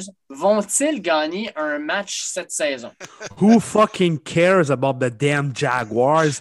Broncos, baby, Broncos. Let's go, Teddy Two Gloves. Parle-moi de Teddy, come on. Teddy, B, man. Teddy C'est ça, les gars. Après deux semaines, celui qui a, tenté plus de passes et qui a réussi de 20 verges et plus dans la NFL, c'est pas Rodgers, c'est pas Mahomes, c'est Teddy Bridgewater, celui qui est capable de lancer des longues passes. Non, mais sérieusement, les gars, euh, évidemment, c'est pas des grosses rencontres, on le sait. On a affronté les Giants, les Jaguars, mais on est quand même sur la route. Puis cette statistique-là de Teddy m'a vraiment, vraiment surpris. Celui qui n'est pas capable de faire des longues passes. Encore une fois, 75% de ses passes complétées. Euh, le duo Gordon, euh, Williams, verge ensemble, ça a bien été. Mais Cortland Sutton, quelle belle façon de dire écoutez, Judy n'est pas là, je vais prendre les bouchées doubles. 9 attrapé pour 159 verges. J'ai adoré sa rencontre. Peut-être un petit bémol du côté de la défensive. On commence à perdre beaucoup d'éléments importants. Ce pas des gros noms que les gens connaissent. Mais Josie Jewell, qui était le deuxième secondaire de l'équipe, est terminé pour la saison. Et Bradley Chubb, qui faisait ses débuts cette année, a empiré sa blessure. Il doit se faire enlever un morceau à l'intérieur de sa jambe. Donc, on parle de 6 à 8 semaines. Commence à m'inquiéter de ce côté-là, alors qu'on a une schedule plus difficile à la semaine 4 et 5 avec les Steelers et les Ravens. Mais là, il faut que je réponde à ta question malheureusement. J'étais sûr que tu me parlerais de mes Broncos, David, mais bon. T'envoies une petite dans le courbe, hein? Fuck les Jaguars! Est-ce que les Jaguars vont gagner? Oui, ils vont gagner On oublie ça, ça fera pas comme euh, les Lions qui ont en 2007, je pense, de eh, mémoire. Eh, Seigneur, tu penses, toi? Ouais, Trevor Lawrence va en voler un, sérieusement. Ça va pas bien, c'est normal. Il n'y a rien autour de lui, mais je pense que Lawrence, euh, un petit peu plus tard dans la saison, va être fatigué. On va aller chercher une ou deux victoires. à des adversaires importants, style les Titans, genre une game qu'il fallait pas qu'ils l'échappent, vont l'échapper. Je ne vois pas un 0-17 du côté de Jaguar. C'est vraiment pénible ce qu'on voit. Surtout la défensive, moi, c'est vraiment incroyable. Puis l'offensive, euh, première séquence, on a monté le terrain, 69 verges par la passe de Trevor Lawrence. Ça a super bien été. Les six dernières séquences offensives de la rencontre, 35. À m'emmener là aussi, sois créatif. Là. Tu as un bijou entre les mains, ça va pas bien, fais quelque chose. Ben pour les Jaguars, les boys, c'est juste ça va se passer en décembre. Parce que le 19, on affronte les Texans et la semaine suivante, le 26, on affronte les Jets. Ça passe ou ça casse. Fait que c'est ça. Ouais. Mais d'ici ce temps-là, là, ça va être des zéros dans la colonne des W. Ouais, non, je suis d'accord. Ouais, ça se peut. Ouais, ouais. Et puis, euh, tu parles de Teddy, Teddy Bridgewater, là, Teddy Two Gloves. Là. Euh, écoute, je ne sais pas si on aurait pu penser ça en début de saison, mais quand on regarde les QB ratings après deux semaines, Russell Wilson est premier. Puis on va parler de carrière partant. Patrick Mahomes, deuxième. Matthew Stafford, troisième. Kyler Murray, quatrième avec Tyrod Taylor. Puis c'est qui juste après? Teddy Two Gloves devant Tom Brady, devant toute cette gang-là, là, les Jimmy Garoppolo, Jalen Hurts, et tout ça. Là, il est dans le upper half de, euh, tous les corps arrière au niveau euh, du QB rating. Moi, Teddy Bridgewater, là, je trouve que jusqu'à maintenant, il joue extrêmement bien. J'aime ce que je vois, mais j'ai hâte de voir un vrai adversaire par contre. D'accord avec Ouais. toi. C'est le pouvoir des deux gants, les boys. D'après moi, il enlève ses gants, il n'est pas capable de faire un throw. Ben, moi, j'ai entendu dire que sa femme, elle veut pas qu'il enlève ses gants. Il les garde même pour faire la vaisselle, surtout pour faire la vaisselle, je pense. Ben oui, moi, c'est de ça que je parlais, là. Exact. OK. Hey, c'est à mon tour. Écoute, mon Will, on est rendu. On a-tu pas mal fini à une heure? Non, il en reste une, je Il en crois. reste une. Toute une en plus. Oui. Oui, non, il en reste même deux. Oui. Je vais y aller avec. euh, on n'a pas le choix d'y aller de ce côté-là, je crois. Les Raiders sont-tu for real? Wow! Les Raiders. là. Sérieux? Moi, je suis loin d'être un partisan des Raiders depuis longtemps. Pas que j'aime pas l'équipe ou le gear. Tout le monde trouve les Raiders cool euh, avec le logo de pirate, puis euh, les, gens déguisés en Star Wars, puis euh, l'uniforme noir. Ils sont cool, les Raiders. On aimerait ça les aimer, mais maudit que c'était mal géré dans les dernières années. Mais là, mes respects, mes respects. Après deux matchs, on a battu les Ravens, on est revenu de l'arrière en prolongation. On s'en va à Pittsburgh qui vient de battre les Bills, puis on gagne encore une fois avec une performance incroyable de Derek Carr qui lance pour 382 verges. On a enfin compris qu'il fallait inclure Henry Rocks dans le plan de match et ça marche avec des longues bombes. La défensive est là. Je pense que ça va casser cette année, m'emmener les Raiders. Pour répondre à ta question, Marty, je ne sais pas quand. Parce que les Raiders restent les Raiders. C'est pas ce que je souhaite aux partisans, puis c'est même pas ce que je souhaite à eux, les Raiders. J'ai l'impression que ça va finir par craquer. Il me semble que c'est écrit dans le ciel. Mais pour l'instant, peut-être la plus grande surprise de la NFL, par la façon qu'ils gagnent leur match. Puis Derek Carr, là, moi, je suis loin d'être le plus grand fan. Là. Mes à l'écoute doivent rire en ce moment en entendant ça parce que maudit que je l'ai bitché Derek Carr dans les dernières années. Mais je m'incline. Bravo, bravo. Écoute, euh, les meneurs de l'AFC West présentement, c'est les Raiders à 2-0 avec les Broncos juste en arrière. Mais la différence, c'est que les Broncos, on a parlé, ils n'ont pas joué contre deux grosses équipes. Les Raiders viennent de battre back-to-back Baltimore, puis six jours plus tard, vont battre Pittsburgh à Pittsburgh. Puis euh, on va parler un peu des Steelers, en fait. Les Steelers, là, jusqu'à maintenant, bon, oui, beaucoup de blessures. TJ Watt est sorti, Joe Hayden est sorti. Euh, mais écoute, leur ligne offensive, encore une fois, c'est toujours pas réglé. Najee Harris, là, je l'aime, je l'adore. Mais crime, il n'y a même pas le ballon dans les mains. Déjà, il y a un gars sur le dos. Euh, encore une fois, là, 10 courses en 38 verges. C'est l'une des pires équipes de la Ligue, ou sinon la pire au niveau des statistiques pour les porteurs de ballon. Puis Big Ben, ah, sacrifice, il a de l'air d'un gars qui, a- en, qui a plein son casque, la retraite est vraiment, vraiment pas loin.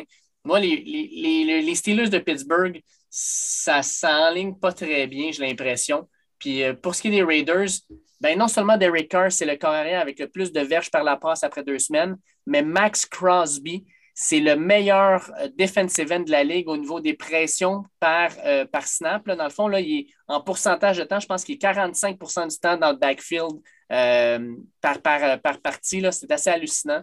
Fait qu'ils ont euh, vraiment une belle équipe, je pense, les Raiders, mais je suis d'accord avec toi, Will.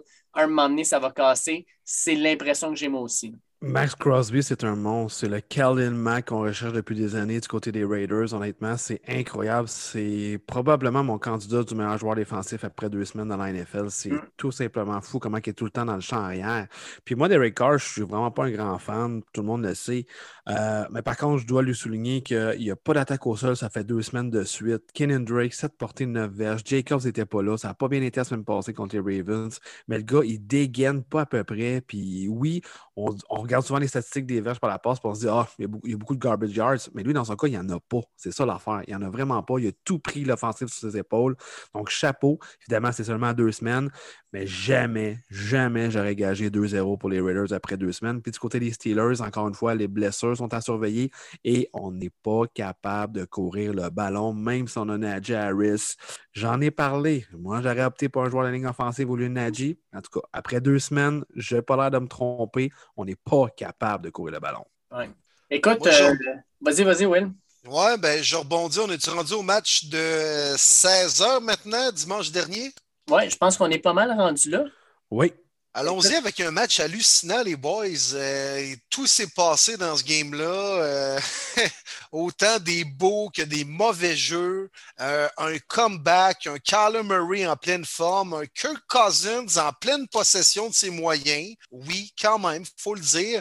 Mais les Cards qui l'emportent 34-33 sur les Vikings avec Joseph qui manque son field goal à la fin de 37 verges alors qu'on a tout fait pour se placer et obtenir le field goal victorieux pour partir de l'Arizona avec une victoire. Les Vikings, encore une fois, on trouve un moyen de se calisser une balle dans le pied. Écoute, ça me fait capoter. Euh, puis Mike Zimmer, là, il n'arrête pas de le montrer ses lignes. Ça a l'air d'un gars qui a des reflux gastriques en continu. Euh, ça n'a pas de bon sens. Puis je comprends pas Mike Zimmer. Écoute, il reste 40 secondes au match. Tu es à la ligne de. Tu bien placé pour un field goal. là, tu dis, ben parfait, Crème, on va le faire courir une autre fois avec Dalvin Cook qui va chercher presque 6 verges par course. Non, non.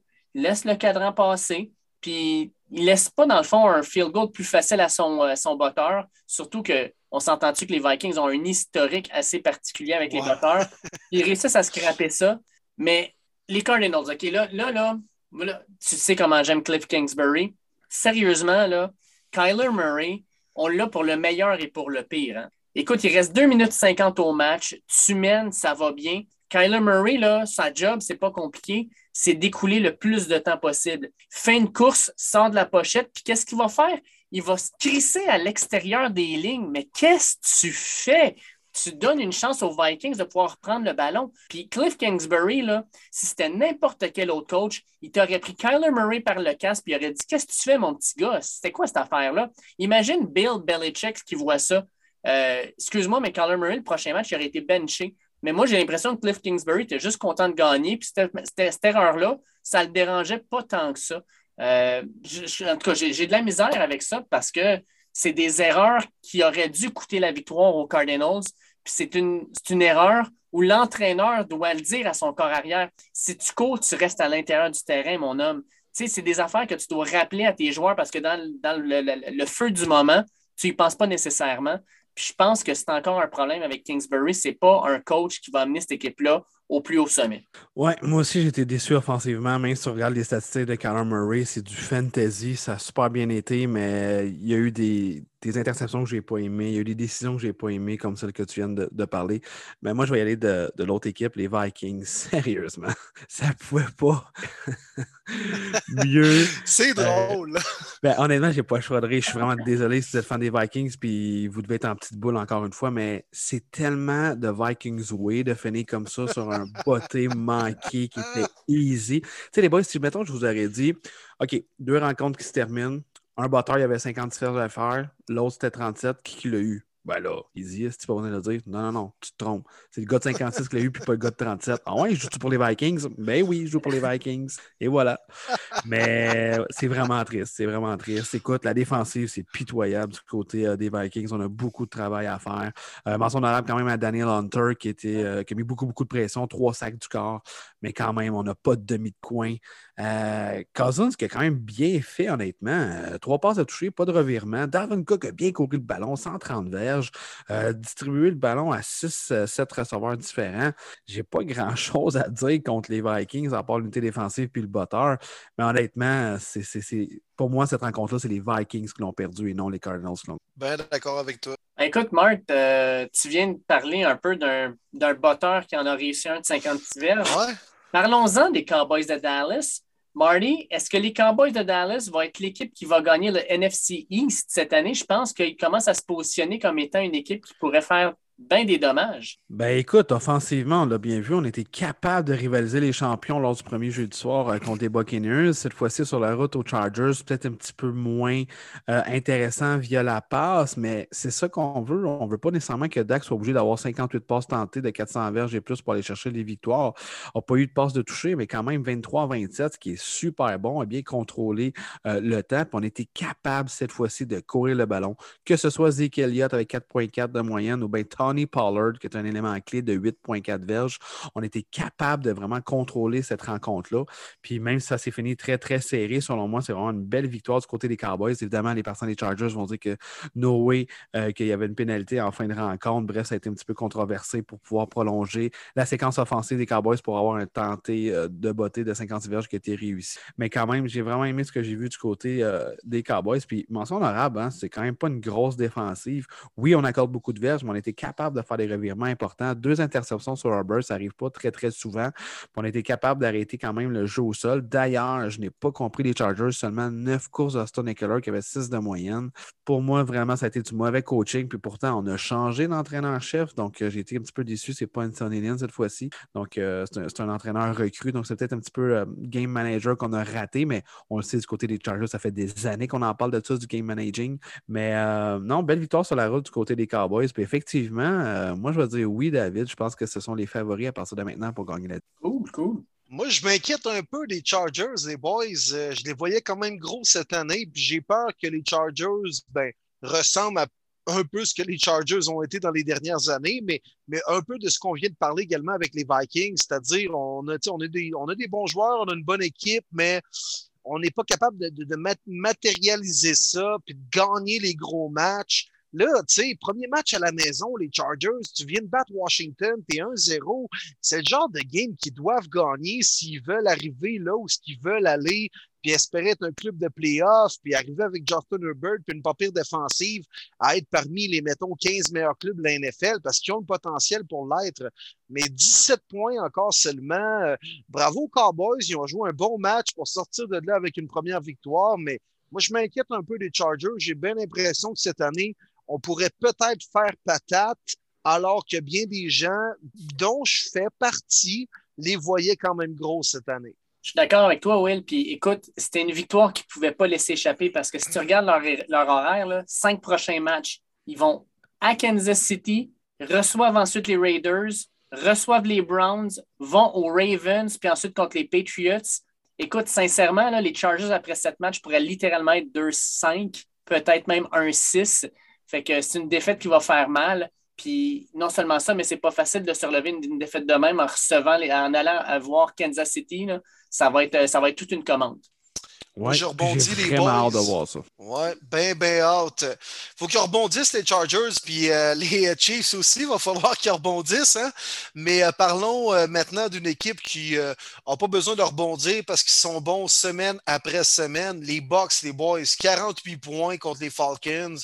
les Falcons, ça fait dur, là, sérieux, ça. On peut en parler, mais en même temps, on se répète. On J'ai l'impression qu'il y a quasiment semaine après semaine. Mais les Bucks, Tom Brady, 5 passes de toucher il a encore abusé des Falcons comme il l'avait fait au Super Bowl il y a quelques années lorsqu'il avait remonté de 28-3. Non, mais les Bucks sont impressionnants, offensivement, défensivement. Brady est bon, s'améliore quasiment de semaine en, semaine en semaine. Euh, non, sérieux, les Bucks sont for the real, puis les Falcons ben, sont nuls comme tout le monde le pensait. Oui, les Bucks sont for real, mais j'ai quand même regardé beaucoup cette rencontre-là. Après trois quarts, c'était quand même juste 28-25 euh, pour les Bucks. C'était très, très serré. Les Falcons ont été là vraiment tout le long. Évidemment, la défensive, elle a step up au bon moment, parce qu'on a accordé quand même beaucoup de verges du côté des Buccaneers. Puis ça, d'ailleurs, c'est une défensive qui me déçoit à date. C'est qui était vraiment super bonne lors de la dernière série. Elle m'impressionne pas gros encore euh, en ce début de saison, mais euh, deux interceptions clés euh, de Mike Edwards, dont un retourné pour le toucher, qui a vraiment scellé la victoire pour les Buccaneers. Mais j'ai été surpris de voir que les Falcons sont restés dans le coup aussi mhm. longtemps que ça. Je ne m'attendais vraiment pas à ça. Mais oui, de GOAT, c'est de GOAT. Aucun revirement, cinq passes de toucher. Ça a vraiment bien été. Puis surtout distribuer le ballon, les gars, à 11 gars. C'est complètement ridicule. moi, les, Falcons me font capoter. Sérieusement, là, Kyle Pitts, je l'adore. Mais en même temps, les Falcons, tu regardes présentement leur attaque, ce qu'ils avaient besoin, c'est pas d'un tight end, c'était d'un corps arrière. Puis Matt Ryan, là, clairement, 28-25, puis il dit Écoutez, les boys, m'a m'occuper de tout ça. Paf! Deux pics six. Ça vient de finir là. Bon, ben, on peut retourner à la maison tranquille. Il n'y aura pas trop d'attente pour le prochain match. Caroline, j'en revenais pas si je me disais, que pour une fois que les Falcons pourraient remettre ça dans les dents des box, tu sais, avec tout le trash talk là, de Brady, ses, réseaux sociaux, leur, le 328 et compagnie, tu avais l'occasion d'y remettre dans les dents? Ben non, mauvaise décision de Matt Ryan deux fois de suite, puis ça vient de se finir là. Puis pour ce qui est des box, j'ai l'impression que cette équipe-là, euh, jusqu'à maintenant, le bon terme, c'est sleepwalking. On dirait qu'ils sont en train de gagner leur match, là, puis là, à un moment donné, ils arrêtent de mettre le pied sur l'accélérateur en disant c'est trop facile. On peut faire ce qu'on veut quand ça nous tente. Puis malheureusement, avec des équipes comme ça, qui pensent qu'ils peuvent mettre la switch à on à n'importe quel moment, à un moment donné, ça te rattrape. Fait que j'espère juste que les Bucks, qui, selon moi, l'équipe la plus complète de la NFL actuellement, vont nous montrer que c'est une équipe qui va euh, non seulement être une grande équipe, mais peut-être même une équipe légendaire. Moi, je le pense. Je pense vraiment que Brady, il cherche à aller chercher le 17-0 plus le Super Bowl. Euh, on va voir ce que ça va donner, mais les Bucks ont un horaire en plus qui est quand même pas si compliqué que ça. On avait déjà parlé. Ce n'est pas un horaire qui est vraiment très difficile à part pour la semaine prochaine. En fait, les deux prochaines semaines, là, ils s'en vont voir les Rams. Ça, selon moi, c'est le match de la semaine. On va en parler tantôt. Puis après ça, ils s'en vont voir les Patriots, le retour de Big Tom Brady à New England. Ça aussi, ça va être un must-watch. Euh, puis après ça, leur horaire, c'est, de la petite bière. Ouais, ben, les, les Bucks, ils, roulent à peu près à 100 sur l'autoroute présentement, là, mais qui se rendent à 120, là, watch out watch out. Puis j'ai aimé ton allusion, Dave, avec Matt Ryan. Là, c'est, tu sais, c'est digne de côté, les boys, c'était comme, hey, let's go, on est dans le game, on va aller chercher celle-là. Lui, il s'est levé, il, a dit non, non, non, non, non, non, ça arrivera pas, là. Moi, vous arrangez ça, chum. Regardez-moi bien aller. Décevant. Lui, lui Décevant pour un vétéran. Ah, puis lui qui déclare, moi, je veux jouer au foot, je veux être corps arrière jusqu'à 40 ans. OK, mais pas avec Atlanta, mon homme. Ouais. Peut-être dans CFL, qui sait? exact. Euh, on rebondit avec euh, un des matchs les plus surprenants puis les plus excitants de la fin de semaine. Les Titans qui reviennent de l'arrière et qui battent les Seahawks en prolongation grâce au roi Derrick Henry. Euh, est-ce que cette victoire-là va permettre aux Titans de renverser la vapeur du premier match? Et de vraiment mettre le, vent dans les voiles pour une saison qui va être pas mal plus avantageuse que ce qu'on pensait la semaine dernière. Incroyable cette rencontre-là, messieurs. J'en reviens juste pas. Seahawks, match d'ouverture à domicile, on le sait. Le 12e homme à Seattle est tellement important. Le bruit, c'est incroyable.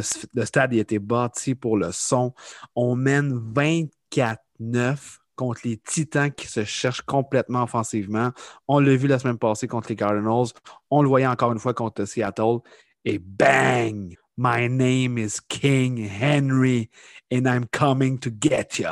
C'est ce qu'il a mm. fait. Ça a été incroyable. On lui a dit on te donne le ballon, mon homme. Hey, sais-tu quoi, Derek? On te redonne le ballon. Hey, Henry, es-tu prêt? On te redonne le ballon. Hey, you, défensif des Seahawks, on donne le ballon à Derek Henry. Ah, c'est correct, on ne sera pas capable de l'arrêter. 182 verges sur 35 portées. Ça n'a pas d'allure, ce gars-là. Il ne pourra jamais avoir une longue carrière, mais il l'a prouvé encore dans le moment. C'est King Henry. Ça s'est passé encore avec lui. Tannehill a mieux joué, évidemment, avec euh, pas loin de 70, 70 de ses passes complétées. Pas de toucher, mais on a laissé ça à Derek Henry avec trois touchés honnêtement, wow. Encore une fois, un match très difficile des arbitres. Je ne sais pas si vous avez vu ah la décision sur le tri de Julio Jones qui ont dit que ça n'était pas un, mais ça était clairement touché à Julio Jones. Mais bref, on n'a pas, euh, on ne s'est pas laissé abattre. On a continué à bien jouer. On a amené cette rencontre en prolongation. On était capable d'aller chercher la victoire. Parce que si on regarde le côté euh, Russell Wilson, Tyler Lockett, encore une fois, très, très belle connexion. Mais chapeau à la défensive des Titans qui a été capable de bien euh, garder DK Metcalf. je pense que ça l'a fait mal aux Seahawks mais c'est surtout leur défensive. J'en parlais en début d'année. C'est pas une bonne def que j'aime beaucoup, les Seahawks, puis on l'a vu. Tu peux pas échapper ça à domicile, ça n'a aucun bon sens. Ouais, ben écoute, il y avait à peu près juste Bobby Wagner capable de stopper moindrement là, Derrick Henry. Hey, 20 euh, plaqués, dont 16 solo avec un sac et un tackle for loss. Sérieux, Bobby Wagner arrive dans le locker room et il fait Chris, qu'est-ce que vous voulez que je fasse de plus? Incroyable. Lui, là, c'est sûr qu'on lui a préparé son main de glace pour du garde. Euh, passe ton temps. Passe ta soirée là. Exact.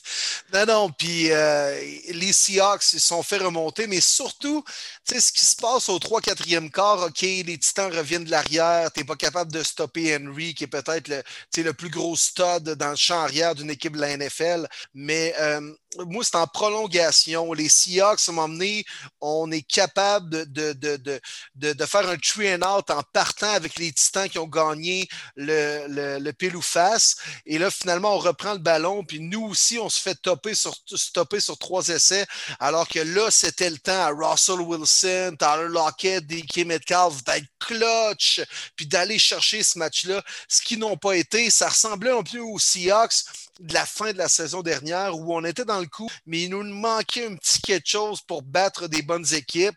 Cela dit, bravo Titan. Par contre, moi, c'est rien de bien, bien impressionnant parce que, encore une fois, tout a passé par Derrick Henry. Hein, je vous en ai parlé la semaine dernière, les gars, les Titans avaient perdu, puis Henry avait eu, je pense, pour moins de 60 verges. Là, il a couru pour 182 verges avec trois touchés et les Titans ont gagné. Euh, chaque fois ça passe par lui. On dirait, Chris, que c'est Kerry Price et le Canadien. Si mm. Kerry Price est juste moyen, le Canadien ne gagne pas. Ben, si Derrick Henry est juste moyen, les Titans ne gagnent pas. Ah, puis pour les Seahawks, c'est une défaite qui pourrait vraiment leur faire mal en fin de saison. sais, on l'a parlé tantôt, mais ils sont en division la plus puissante de la Ligue, le NFC West. Puis en avant, les Rams sont 2-0, les 49ers sont 2-0, les Cards sont 2-0. Puis là, cette défaite-là, là, ça fait juste 1-1, puis tu dis, ah, c'est pas si pire, mais c'est une défaite qui va, leur, va peut-être les suivre jusqu'à la fin de l'année.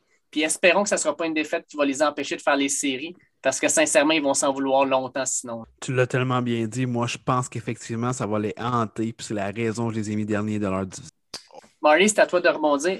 Ben écoute, je pense qu'on est rendu au match du soir. Dimanche soir, encore une fois, pendant que madame regarde Occupation Double ou l'île de l'amour, nous, messieurs, nous étions heureux. Un autre match prime time qui était succulent. Je m'attendais vraiment pas à cette fin de rencontre-là, mais chapeau Ravens. Lamar Jackson, encore une fois, qui a improvisé. J'ai été très, très surpris parce que je m'attendais vraiment à ce que les Chiefs dominent en fin de rencontre, mais ça n'est pas arrivé. 36-35. Ma question, les boys, pour vous. Est-ce que les Chiefs sont finalement battables et un petit peu, je dis un petit peu overrated. Oui, oui, oui, oui, oui, oui et oui. Je vous l'avais dit en début de saison, les gars, moi, les Chiefs ne seront pas au Super Bowl cette année. Puis, euh, été des, la comédie d'erreur des Browns au quatrième quart lors du premier match, les Chiefs euh, ne gagnent pas ce match-là.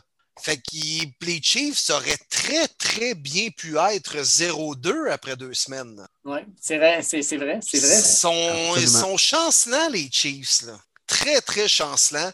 Puis oui, Mahomes va réussir à faire des gros jeux, m'emmener, paf, il garoche une bombe. Je pense que c'était à Hardman, dans, dans, dans, le dans le milieu de la zone début, un throw qu'à peu près aucun carrière n'est capable de faire dans cette ligue-là.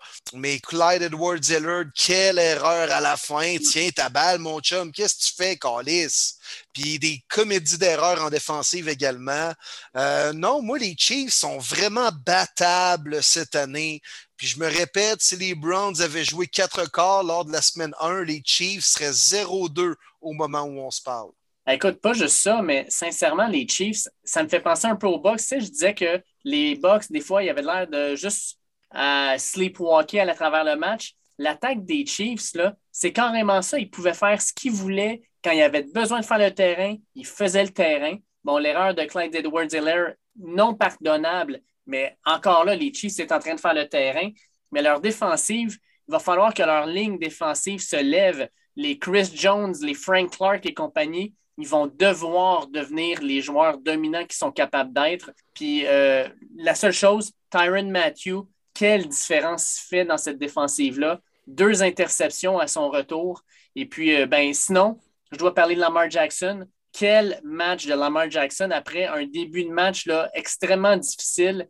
Lamar Jackson qui, dans les séries éliminatoires, se serait effondré, ben, s'est relevé, est remonté, a mis l'équipe sur ses épaules et est allé gagner ce match-là. Puis moi, pour moi, les boys, une mention honorable à John Arbuff qui a eu une très, très grosse paire de couilles à 4 et 1 dans sa ligne de 43, alors que tout le monde sur la planète le savait que s'il allait, c'est un QB draw.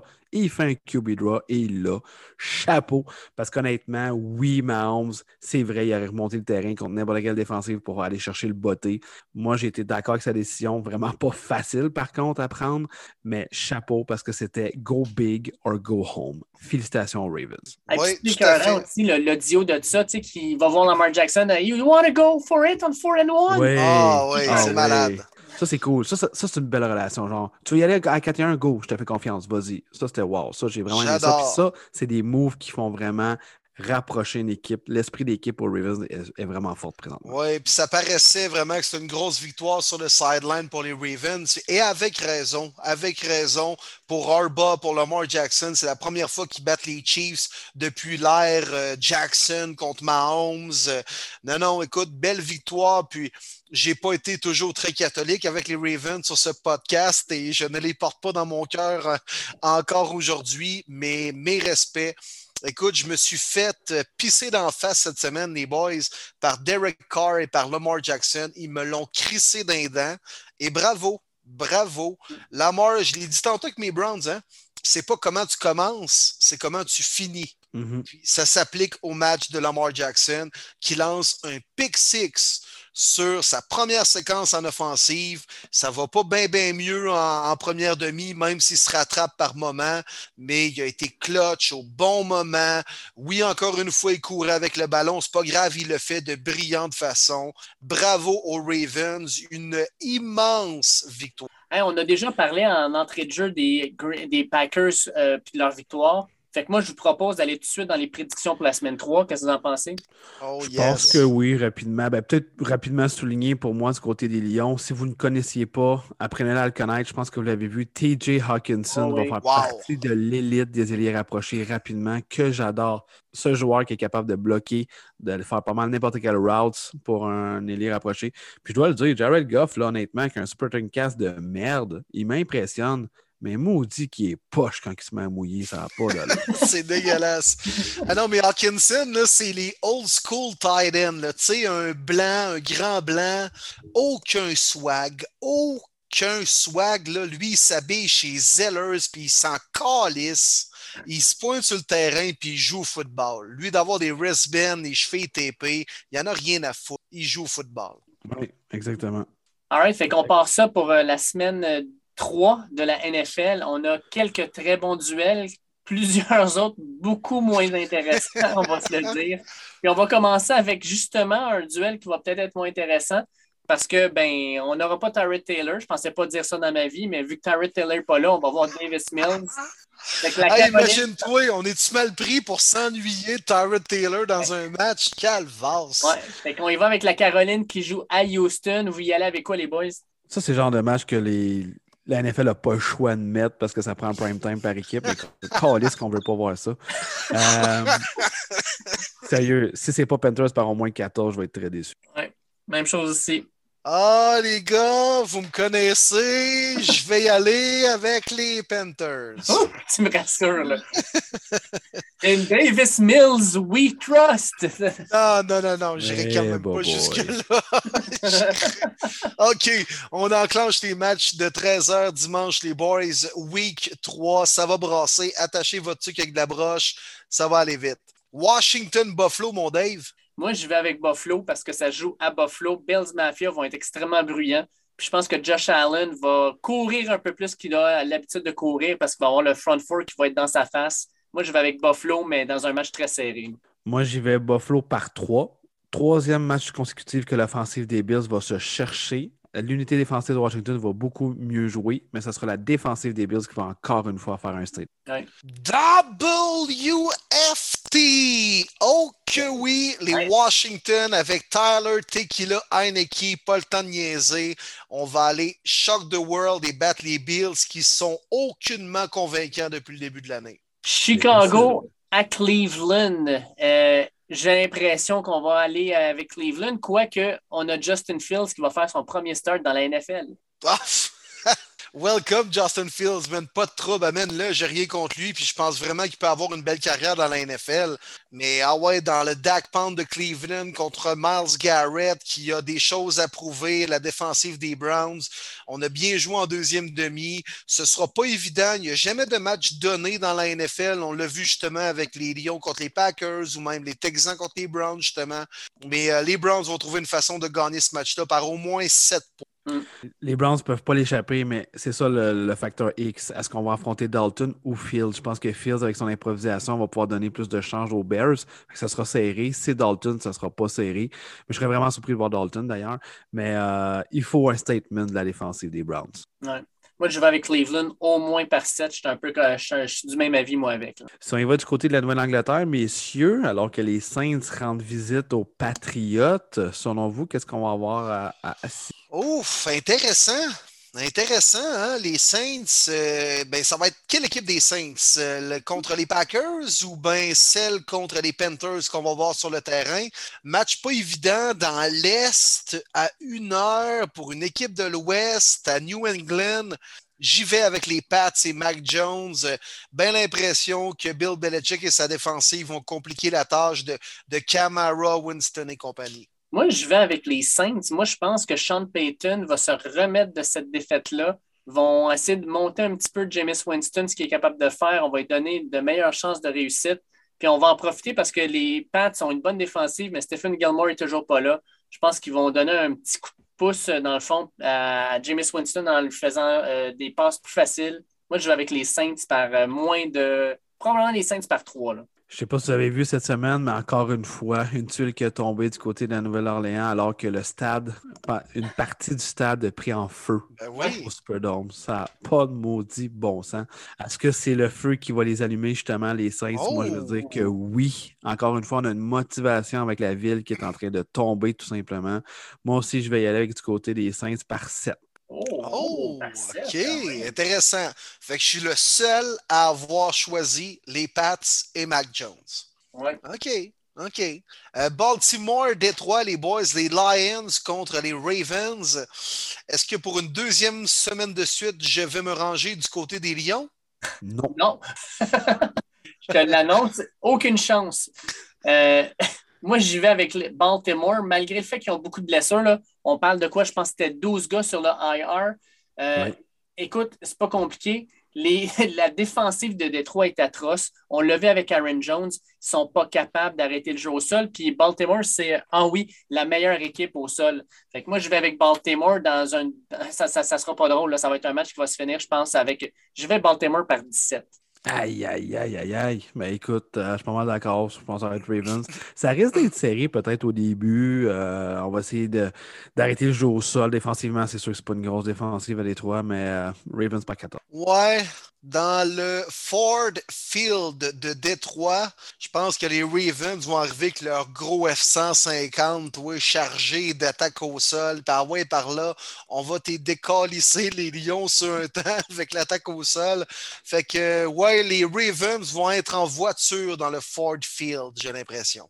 On y va dans probablement, en tout cas, moi je pense que c'est le meilleur match qu'il y a lors de cette semaine 1-là parce que c'est un duel de division entre les Colts et les Titans du Tennessee qui jouent à Tennessee. Très, très hâte de voir cette rencontre-là. Évidemment, on risque d'affronter Jacob Eason, donc ça me donne un petit, euh, un petit moins intéressant à regarder peut-être comme rencontre. Euh, je pense que ça ne sera pas si proche que ça. C'est sûr qu'il faut faire attention. En hein, division on sait que ce n'est pas euh, pareil, mais quand même, je vais aller d'une victoire des Titans par 10. Titans également. Euh, effectivement, ça aurait, été plus, ça aurait été meilleur avec les deux carrières numéro un qui s'affrontent. Hein. Il y en a une coupe de carrières qui vont frapper en relève ce week-end. Je pense à Davis Mills, je pense à Jacoby Brissett, maintenant Jacob Eason. Euh, non, j'ai hâte de voir, mais les Titans ont probablement repris confiance en revenant de l'arrière contre les Seahawks. On joue à la maison. King Henry est en feu. Il ne l'aura pas facile contre DeForest Buckner et sa bande, mais quand même, les Titans vont trouver une façon de gagner par au moins 7 points. Écoute, moi, la seule chose qui m'inquiète pour Tennessee, c'est le voyagement. Écoute, euh, ils ont joué à la maison, ils sont partis à Seattle, ils reviennent ensuite pour jouer à Tennessee, puis contre un, un, duel de division contre les Colts. Je pense que ça va être un gros match de Jonathan Taylor. On va vouloir y mettre beaucoup, beaucoup, beaucoup de pression sur les épaules pour qu'il performe. Mais en même temps, je pense qu'il va être à la hauteur je vais avec un upset, je vais avec les Colts par trois. Wow! Oh! Même avec Jacob Eason qui va lancer trois interceptions. ah, écoute, moi je pense qu'il ne lancera pas tant le ballon que ça. moi, les boys, le match que j'ai vraiment hâte, que je surveille à 13h, Justin Herbert ou Pat Mahomes? écoute, euh, vas-y, vas-y, Will. Ouais, moi je vais avec les Chargers. Wow! quand même. Ouais, sont, sont dus pour en sortir une grosse, puis euh, c'est carrément le match statement qu'ils ont besoin, puis le genre de victoire qu'ils auraient besoin également. On l'a dit tantôt, les Chiefs sont vulnérables. Euh, c'est ceux qui jouent à la maison, c'est Mahomes et compagnie, mais euh, ouais, moi, je vois un potentiel d'upset du côté des Chargers contre les Chiefs. Moi, je vais avec les Chiefs pour la simple et bonne raison qu'ils ont joué les, euh, les Chargers la semaine dernière contre une défensive de Dallas qui est clairement pas si forte que ça.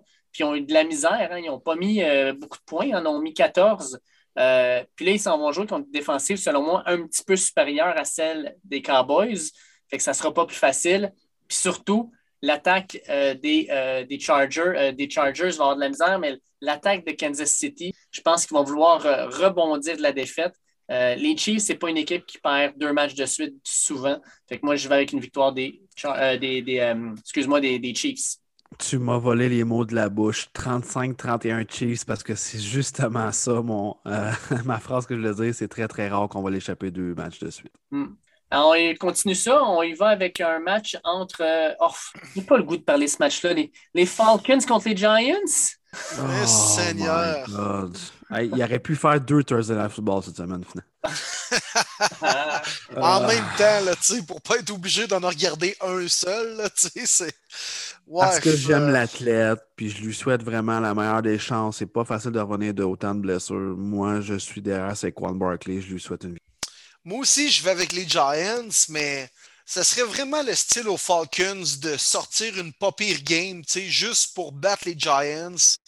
Mais je vais y aller quand même avec les G-Men. Euh, été de 2-3 erreurs au quatrième quart, on, aurait gagné contre les WFT la semaine dernière. Donc, euh, ouais, let's go G-Men. Je vais aussi avec les Giants pour la simple et bonne raison que la défensive d'Atlanta est atroce. Ils ont donné 80 points en deux matchs. Puis Daniel Jones, ben, il vient de connaître son meilleur match en, carrière.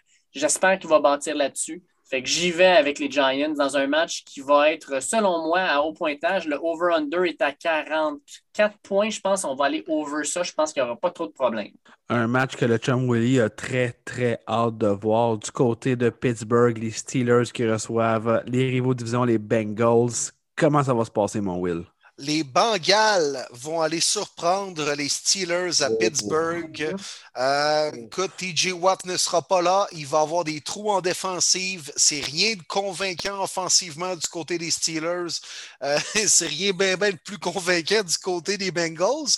Mais quand même, Ouais, je vois un upset de ce côté-là. Je pense que Joe Burrow va se relever de sa contre-performance et euh, je vois les Bengals aller battre les Steelers je vois exactement la même chose parce que sincèrement, avec Joe Hayden qui n'est pas là, Minka Fitzpatrick va fort, probablement couvrir soit Jamar Chase, soit. Higgins. Puis il y en a un des deux qui ne sera pas couvert correctement. Puis j'ai l'impression qu'il va se faire brûler, comme ils se sont fait brûler par un certain Henry Ruggs. Fait que j'y vais avec les Bengals, moi aussi. Je pense que les Steelers sont trop maganés et ont trop de difficultés offensivement pour être capables d'aller gagner ce match-là. Ah, les boys, les boys, les boys. Pittsburgh vont rebondir. Ils n'ont pas le choix. On est à domicile. En plus, c'est un rivaux de division. Je souhaite le meilleur des chances à Joe Burrow, mais je pense que la ligne offensive des Bengals va encore une fois être atroce pour avoir la misère avec toute la pression, les blitz qu'on va emmener du côté des Steelers. Pour moi, ça ne sera même pas proche. Steelers par 10. Oh, est-ce que les Cards de l'Arizona, les Boys, seront 3-0 après leur match face aux Jaguars de Jacksonville? J'aime un gros suspense, mais il n'y en a aucun et ils seront 3-0. Exact. Fait que pensons au prochain match. ben, c'est ce que m'a dit. Ma réponse est oui, puis j'ai pas grand-chose à dire. Je suis désolé pour les fans des Jaguars, mais not close. Les fans des Jaguars, t'aurais pu dire le fan des Jaguars? Ben, j'en connais deux, Will. Fait pour ça, ah ouais, t'en connais deux? Ouais. Et Seigneur! Un de mes meilleurs chums. À fond, mon, un de mes, ben, mon meilleur chum de football qu'on a découvert ce sport-là ensemble il y a 20 ans, c'est un gros fan des Jaguars. Ça a toujours resté, fait que je lui lève mon chapeau d'aimer d'être aussi mauvais. Oui, ça, ça, je respecte totalement ça. Mm. Un, un, un, amour, ça reste que jusqu'à la fin, jusqu'à temps de te faire tromper, là, mais euh, remarque que les Jaguars, c'est ce qu'ils ont fait une coupe de fou dans les dernières années, pourtant. Ouais. ouais. Puis j'en ai vu quelques-uns sur Twitter aussi, fait que j'ai pas choisi les fans. Ouais. On va y aller avec euh, un autre match qui sera probablement plus ou moins excitant, mais qui implique ton équipe, mon, euh, mon Marty. Est-ce que les Jets de New York vont causer la surprise à Denver contre Teddy Two Glove? Non, non, non, non, non, mais attends, attends, attends. Moi, je veux juste savoir, Marty, là. T'as-tu donné une enveloppe brune à Roger Goodell, quelque chose pour avoir un début de saison aussi facile, calice? Ben, Sérieux, man, c'est bon, là, c'est le fun, ton équipe, elle joue bien, je, te donne crédit, là. Mais les Giants, les Jaguars et les Jets, sérieux, là. Manque juste Titans. Ah, regarde les Broncos depuis Super Bowl 50, c'est dégueulasse puis atroce. Je pense que c'est les cinq dernières années ont été tellement difficiles qu'ils se sont dit, regarde, on va leur donner un petit espoir, starter ça avec trois victoires, puis finir l'année 8-9. Fait que, tu sais, laisse-moi mon mois de septembre, s'il te plaît. Ah non, je suis convaincu que tu vas faire la pelouse à Godell les samedis matins, toi, mon Marty, là. ben, écoute, euh, moi, je pensais jamais qu'il me donnerait 200$ de l'heure pour faire son gazon. Fait que, regarde, hey. C'est écoute, écoute, si Bridgewater lance pas pour 300 verges, je vais être déçu, mais honnêtement, je, veux juste qu'il contrôle le ballon, euh, qu'on court bien, puis honnêtement, pas de blessés, s'il vous plaît, cette fois. Hey, Mekai Beckton qui n'est pas là, Von Miller est en train de se licher Babine, ça va frapper fort. Aïe, aïe, aïe. J'aimerais pas ça être un certain Zach Wilson, le voir arriver à pleine vitesse. Là. Oh là là, Denver, ça sera pas drôle. Si New York est capable de compter 10 points, ça va être un match avec beaucoup de succès pour eux. Là. La question est est-ce que Zach Wilson va lancer plus que quatre interceptions? Oh, J'irai pas jusque-là. Je pense pas. Ah, ben, il, va, il va topper le 4 au moins, on s'entend, les gars. là. J'aimerais ça, mais non, je vais avec deux interceptions. Ouais, deux. Tu sais, deux, c'est une petite rencontre pour Zach Wilson. c'est chiant. Hey, on y va à Vegas, les boys. Un match très important. Encore une fois, les Dolphins qui rendent visite aux Raiders. Ça va donner quoi, ça? Écoute, euh, est-ce que c'est là que les Raiders commencent à casser? ça serait leur genre, hein? Deux grosses équipes, une équipe moyenne qui cherche, puis bang, Raiders l'appellent. Sérieux, là, je ne serais vraiment pas surpris. Vraiment pas. En même temps, ils débordent de confiance. Euh, les Dolphins avec Jacoby Brissett, bof. Contre, mettons, les, euh, mettons une équipe, là, je regarde ça rapidement. Admettons contre les Colts, là, j'aurais dit les Colts, mais là, contre les Dolphins, je vais dire les Raiders quand même. écoute, je dis Raiders, mais sincèrement, si vous écoutez ce podcast-là, là, puis vous avez un pool survivor, ne prenez pas les Raiders parce que ce qui pourrait se passer, là, c'est que vous allez scraper votre souper de famille du dimanche soir parce que vous allez voir les Raiders être en train de perdre, votre survivor prendre le bord après trois semaines, puis vraiment passer un mauvais moment avec votre femme qui vous regarde croche en disant Pour vrai, dimanche soir, puis tu scrapes le souper de famille, là, tu vas dire Mais les Asti Raiders, il y avait juste à jouer, Calis. puis là, tu calisses la dinde par la fenêtre, puis tu sacs ton camp. voilà. Les boys et les Dolphins qui vont gagner ce match-là. Brian Flores, la défensive, vont vouloir euh, démontrer que ce qu'on a vu la semaine passée, c'était pas les vrais Dolphins, qu'on veut vraiment montrer qu'on a une petite amélioration avec notre belle année qu'on a eue l'année passée. Puis c'est tellement de Raiders way d'échapper à cette rencontre-là. Puis je les déteste. Dolphins vont gagner. J'aime ça. Hey les boys, c'est-tu the Game of the Week, ça? Oh oui. Je pense que oui. Là, hein. Je parle de celle entre les Rams de LA dans leur magnifique stade de Los Angeles à Hollywood. Ils reçoivent Tom Brady, The GOAT et les Bucks. Ça va être du bonbon, ça, les boys. Et euh, on en a parlé un petit peu tantôt, hein, et je pense que vous autres plus qui en en a fait effet, les boys, euh, que les Bucks, euh, oui, c'est sont 2-0, mais c'est rien de bien, bien, bien convaincant depuis le début de l'année. Alors, moi, je pense que les Rams vont donner le premier deux minutes de la saison aux Bucks ce week-end. J'y vais avec Matthew Stafford et Sean McVay. Moi aussi, statement de la part des Rams. On veut démontrer encore une fois à la nation avec le Game of the Week à 16h25 qu'on est l'équipe à battre, qu'on est capable de battre n'importe qui. les Bucks défensivement, ils cherchent encore, selon moi, avec tellement de bons morceaux. Euh, la ligne offensive des Rams, ça va toujours bien, même si on n'a pas nécessairement des grosses vedettes. Donc, euh, moi, avec, je vais du côté de McVeigh de Stafford. Puis je le souhaite tellement à Stafford, un corps que je respecte énormément dans la nef. J'y vais avec les Rams, moi aussi, les boys, pour deux raisons il y a une chose que Tom Brady déteste, c'est se faire frapper. Puis quand tu as Aaron Donald devant toi, il y a des bonnes chances que tu te fasses frapper.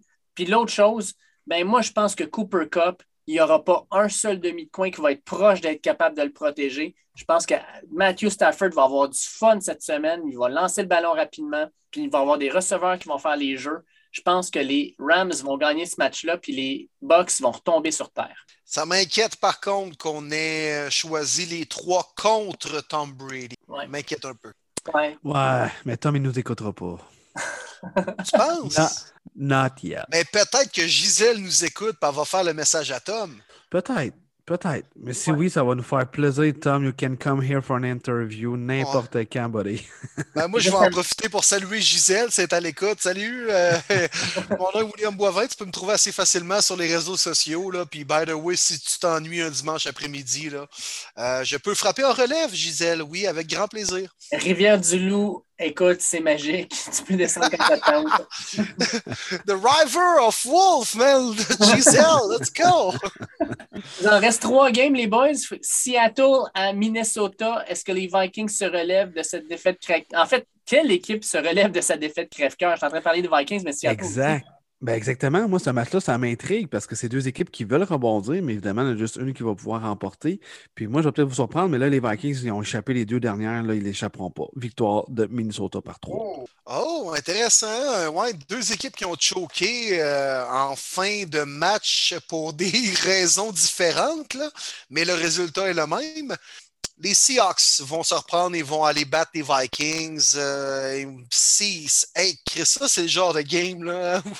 ça peut aller des deux côtés. C'est vraiment un 25 cents tiré dans les airs. Écoute, les gars, je le fais à l'instant même. Attendez un petit peu. OK. Encore ça, toi, la pièce. Ouais, écoute, je viens d'en trouver une. Vous l'entendez? Oh oui. Oui. OK. Bon. Alors, Face, ce sera les Seahawks et pile, ce sera les Vikings. Alors, c'est face, ce sera les Seahawks. Exactement. Écoute, euh, on est, on est scientifiques de même, nous autres, dans le, premier début. Écoute, moi, je vais avec le Brian Savage du football euh, Seattle. On est encore au mois de septembre. j'y vais avec Brian Savage et Russell Wilson. J'y vais avec Seattle. Minnesota ne sera pas capable d'arrêter cette attaque-là. Match du dimanche soir, messieurs, alors qu'on se transporte du côté de San Francisco. Je ne sais pas si vous êtes comme moi, mais à chaque fois que je vois un prime time game entre les Packers et les Niners, je me rappelle juste la rencontre de Colin Kaepernick d'un série qui court sa vie et qui torche la défensive des Packers. Je ne sais pas pourquoi, montrer que je vois toujours cette rencontre-là. J'ai vraiment hâte de voir, évidemment, Rogers un retour euh, où ce qu'il est né, du côté de San Francisco. Donc, évidemment, il y aura beaucoup d'amis, beaucoup de familles qui seront présents dans cette rencontre-là. Euh, défenseurs des Packers doivent beaucoup mieux faire. Pas facile de jouer contre Carl Shanahan, Matt Lafleur qui se connaissent très bien, deux jeunes entraîneurs qui sont, des gourous offensifs. Euh, je vais y aller du côté des Packers à cause de Aaron, pas Rogers, Jones. Intéressant. Moi, j'y vais avec les 49ers à la maison, grosse défensive, capable de faire les bons jeux au bon moment. On va euh, contrôler l'horloge avec Jimmy G, manager QB. On va être capable de courir avec Nemit, le style porteur de ballon. D'après moi, ça va être le vendeur de hot dog qui va venir courir la balle sur le terrain pour les Niners et ça va tout de même fonctionner. Euh, match serré, match très intéressant et je vois San Francisco terminer avec le W. Moi, écoute, euh, je vais avec San Francisco aussi pour la simple et bonne raison que Bakhtiari n'est pas là. Puis de l'autre bord, on a Nick Boza qui commence tranquillement pas vite à, revenir à sa forme d'antan. Fait que moi, je vais avec beaucoup de pression dans la face de Rogers. Je pense que ça va être un match difficile pour lui. Puis pour San Francisco, ben, on va courir le ballon. Les Packers ont de la misère à arrêter la course. Fait que moi, je vais avec San Francisco dans un match serré. Tant qu'à parier dessus, j'irai plus sur le under qui est à 49,5 présentement. Je trouve que c'est beaucoup trop haut. Ça va être un match à bas pointage. Monday Night Football, les boys? Yes opposant les Cowboys aux Eagles. Match quand même toujours intéressant de la NFC East. Il y a quand même une historique entre ces deux équipes-là et euh, l'écouter les lundis soirs avec euh, les frères Manning et leur panoplie d'invités. Sérieux, c'est du bonbon. C'est du bonbon. Marty, raconte-nous une anecdote qui s'est produite cette semaine. Hey, ça a été tellement drôle. Lors du deuxième quart, l'invité, c'était Rob Gronkowski. Puis ça, c'est très drôle. Hein? Son, euh, si vous l'avez vu, sa connexion Internet était complètement pourrie. Comment? Je pense que tu as assez de fric pour te payer. Le 5G, le 6G ou même le 7G qui n'existe pas encore. Mais à un moment donné, les frères Manning sont en train de jaser avec Gronk puis ils disent Hey, tu regardes-tu les films? Toi, dis non, moi je regarde jamais le film. Je dis moi je laisse aller les choses, moi je, rentre d'un gars, puis euh, je fais ce que Tom il me dit. Hey, c'est fou, pareil, le gars. ce que Tom il me dit. il se fout carrément des films, mais il y a juste lui pour le faire puis de bien le faire. Mais pour vrai, si vous n'avez pas encore écouté le Monday Night Football avec les frères Manning, c'est incroyable comment ils sont bien équipés autour d'eux. Leur, leur salon, c'est incroyable. Puis qu'est-ce qu'ils amènent, puis leurs invités. À la deuxième demi, il y a eu Pat McAfee. Je ne sais pas si vous le connaissez, c'est sûr que vous le connaissez, l'ancien botteur du côté des Colts. C'est du bonbon à l'écouter. Je riais en même temps. À ce que bref, c'est un divertissement. Hey, Brett Favre. Brett Favre dans un match des Packers avec les frères Manning. Sérieux, il aurait fallu payer pour écouter ça. Puis, puis, ça, c'est drôle parce que Favre est arrivé, puis euh, Frère Manning, il dit T'as vu qu'est-ce qui s'est passé? Ah, il dit Non, je viens d'arriver, je vais pas regarder la game pantoute. c'est vraiment improvisé, j'adore ça. Mais euh, pour revenir pour la rencontre euh, entre les Eagles et les Cowboys, ben, genre de match que je suis content de voir parce que c'est déjà un match vraiment, vraiment important. Les deux équipes à 1-1, euh, on va se battre pour la première place. Oui, à Washington, qui sont toujours dans le portrait, mais quand même, euh, je pense qu'à partir de maintenant que les blessures, euh, Philadelphie et Dallas, ils sont en avance pour la division. moi, j'ai avec les Cowboys. J'aime beaucoup Dak Prescott, je m'en cache pas. je lui souhaite vraiment la meilleure des, des chances. Puis à date, pour moi, il fait un super retour. Ouais, moi, j'aime beaucoup les Cowboys aussi. Écoute, ça m'inquiète un peu. Mary Cooper est un peu magané. Michael Gallup ne sera pas là. Mais ce que j'aime, par exemple, c'est Pollard qui connaît vraiment un début de saison de feu. En fait, euh, je le trouve même meilleur qu'Ezekiel Elliott présentement, mais il joue bien au sol. Ça va être une attaque qui va être plus équilibrée, fait que moins sur les épaules de Dak Prescott.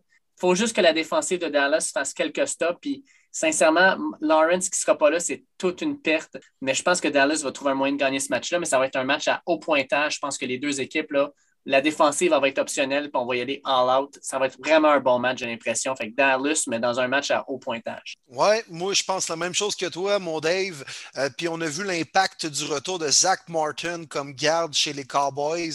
Il avait manqué le premier match, il était de retour la semaine dernière, puis on était capable de courir pour plus de 100 verges avec Pollard et avec Zeki, bien sûr. Euh, donc, euh, c'est un peu le pain et le beurre des Cowboys, même si maintenant on passe beaucoup le ballon avec Dak Prescott. ça va être un bon spectacle avec bout de points marqués, genre de game qui vend le football, là, mais je pense aussi que les Cowboys vont l'emporter, mais les Eagles ne seront pas très, très loin. Bon, ben, on a fait le tour, les boys, puis euh, la semaine 3 commence. Fait que, euh, premièrement, on va s'en souhaiter une bonne. Vos équipes, si tout va bien, vont se retrouver avec une victoire de plus en poche. Puis, écoute, euh, on va on va suivre ça avec intérêt. À part peut-être pour euh, le match de, jeudi soir, Caroline contre Houston, euh, vous n'êtes pas obligé de regarder ça, sincèrement. Ça va plus faire mal que d'autres choses. Non, c'est le genre de match que juste des fous comme moi qui vont regarder quand même. Mais j'espère pas me coucher trop tard. J'aimerais ça pouvoir récupérer et que je fasse plaisir à ma conjointe pour écouter une de ses émissions plates. Je le dis parce que je sais qu'elle n'écoutera pas le podcast. Euh, Hey, merci encore une fois, les boys. Ça a été vraiment cool. Je pense qu'on va à des belles rencontres la semaine 3. Euh, sérieusement, là, les dieux du football sont de notre côté parce que c'est pas le divertissement qui manque après deux semaines dans la NFL. C'est bon, bon ce qu'on. Incroyable, les boys. On est gâtés. On est gâtés. Puis je pense que les auditeurs qui nous écoutent sont tout aussi gâtés par le produit qu'on leur offre. Premier début, les boys, très content de faire ça avec vous autres. Euh, propagez la bonne nouvelle, ceux à l'écoute. Euh, euh, dites-le dites, à vos amis, appelez votre grand-mère pour dire Hey, aimes-tu le football? Non, c'est pas grave, écoute le podcast quand même, let's go. Premier début, puis allez voir ça. On est disponible sur toutes les plateformes. Partagez ça, écrivez-nous, envoyez-nous vos questions. Ça va nous faire plaisir d'y répondre. Puis toujours un plaisir de faire ça avec vous autres, les boys. Yes, merci à Yann Boivin, Gabriel Dubé ainsi que Dick Maloney pour les questions cette semaine. On a répondu à ça. Continuez à nous poser des questions, à nous suivre. Euh, on, a, on fait ça pour vous. Puis écoutez, euh, passez un bon, euh, une bonne semaine 3 dans la NFL. Merci beaucoup d'avoir été là encore une fois, les auditeurs. Euh, c'est toujours un plaisir. Je vous remercie également la page Facebook. Allez y voir NFL Fans du Québec, au-dessus de 4500 personnes. Vraiment une communauté qui parle de NFL, NCAA, peu importe en français. C'est vraiment cool. Puis ils sont là pour nous supporter. Donc, on a vraiment beaucoup de plaisir. Puis à tout le monde qui partage, tout le monde qui participe, vous êtes là on est là, puis c'est ça qui est beau, le football. Exact, les boys. On est une belle grande famille. Ah ouais, par là, premier début, on se retrouve la semaine prochaine. Martin Saint-Jean, David Gilbert, William Boivin. On vous dit à une prochaine. Soyez-y, mesdames, messieurs. Bonne semaine 3. Bonne semaine.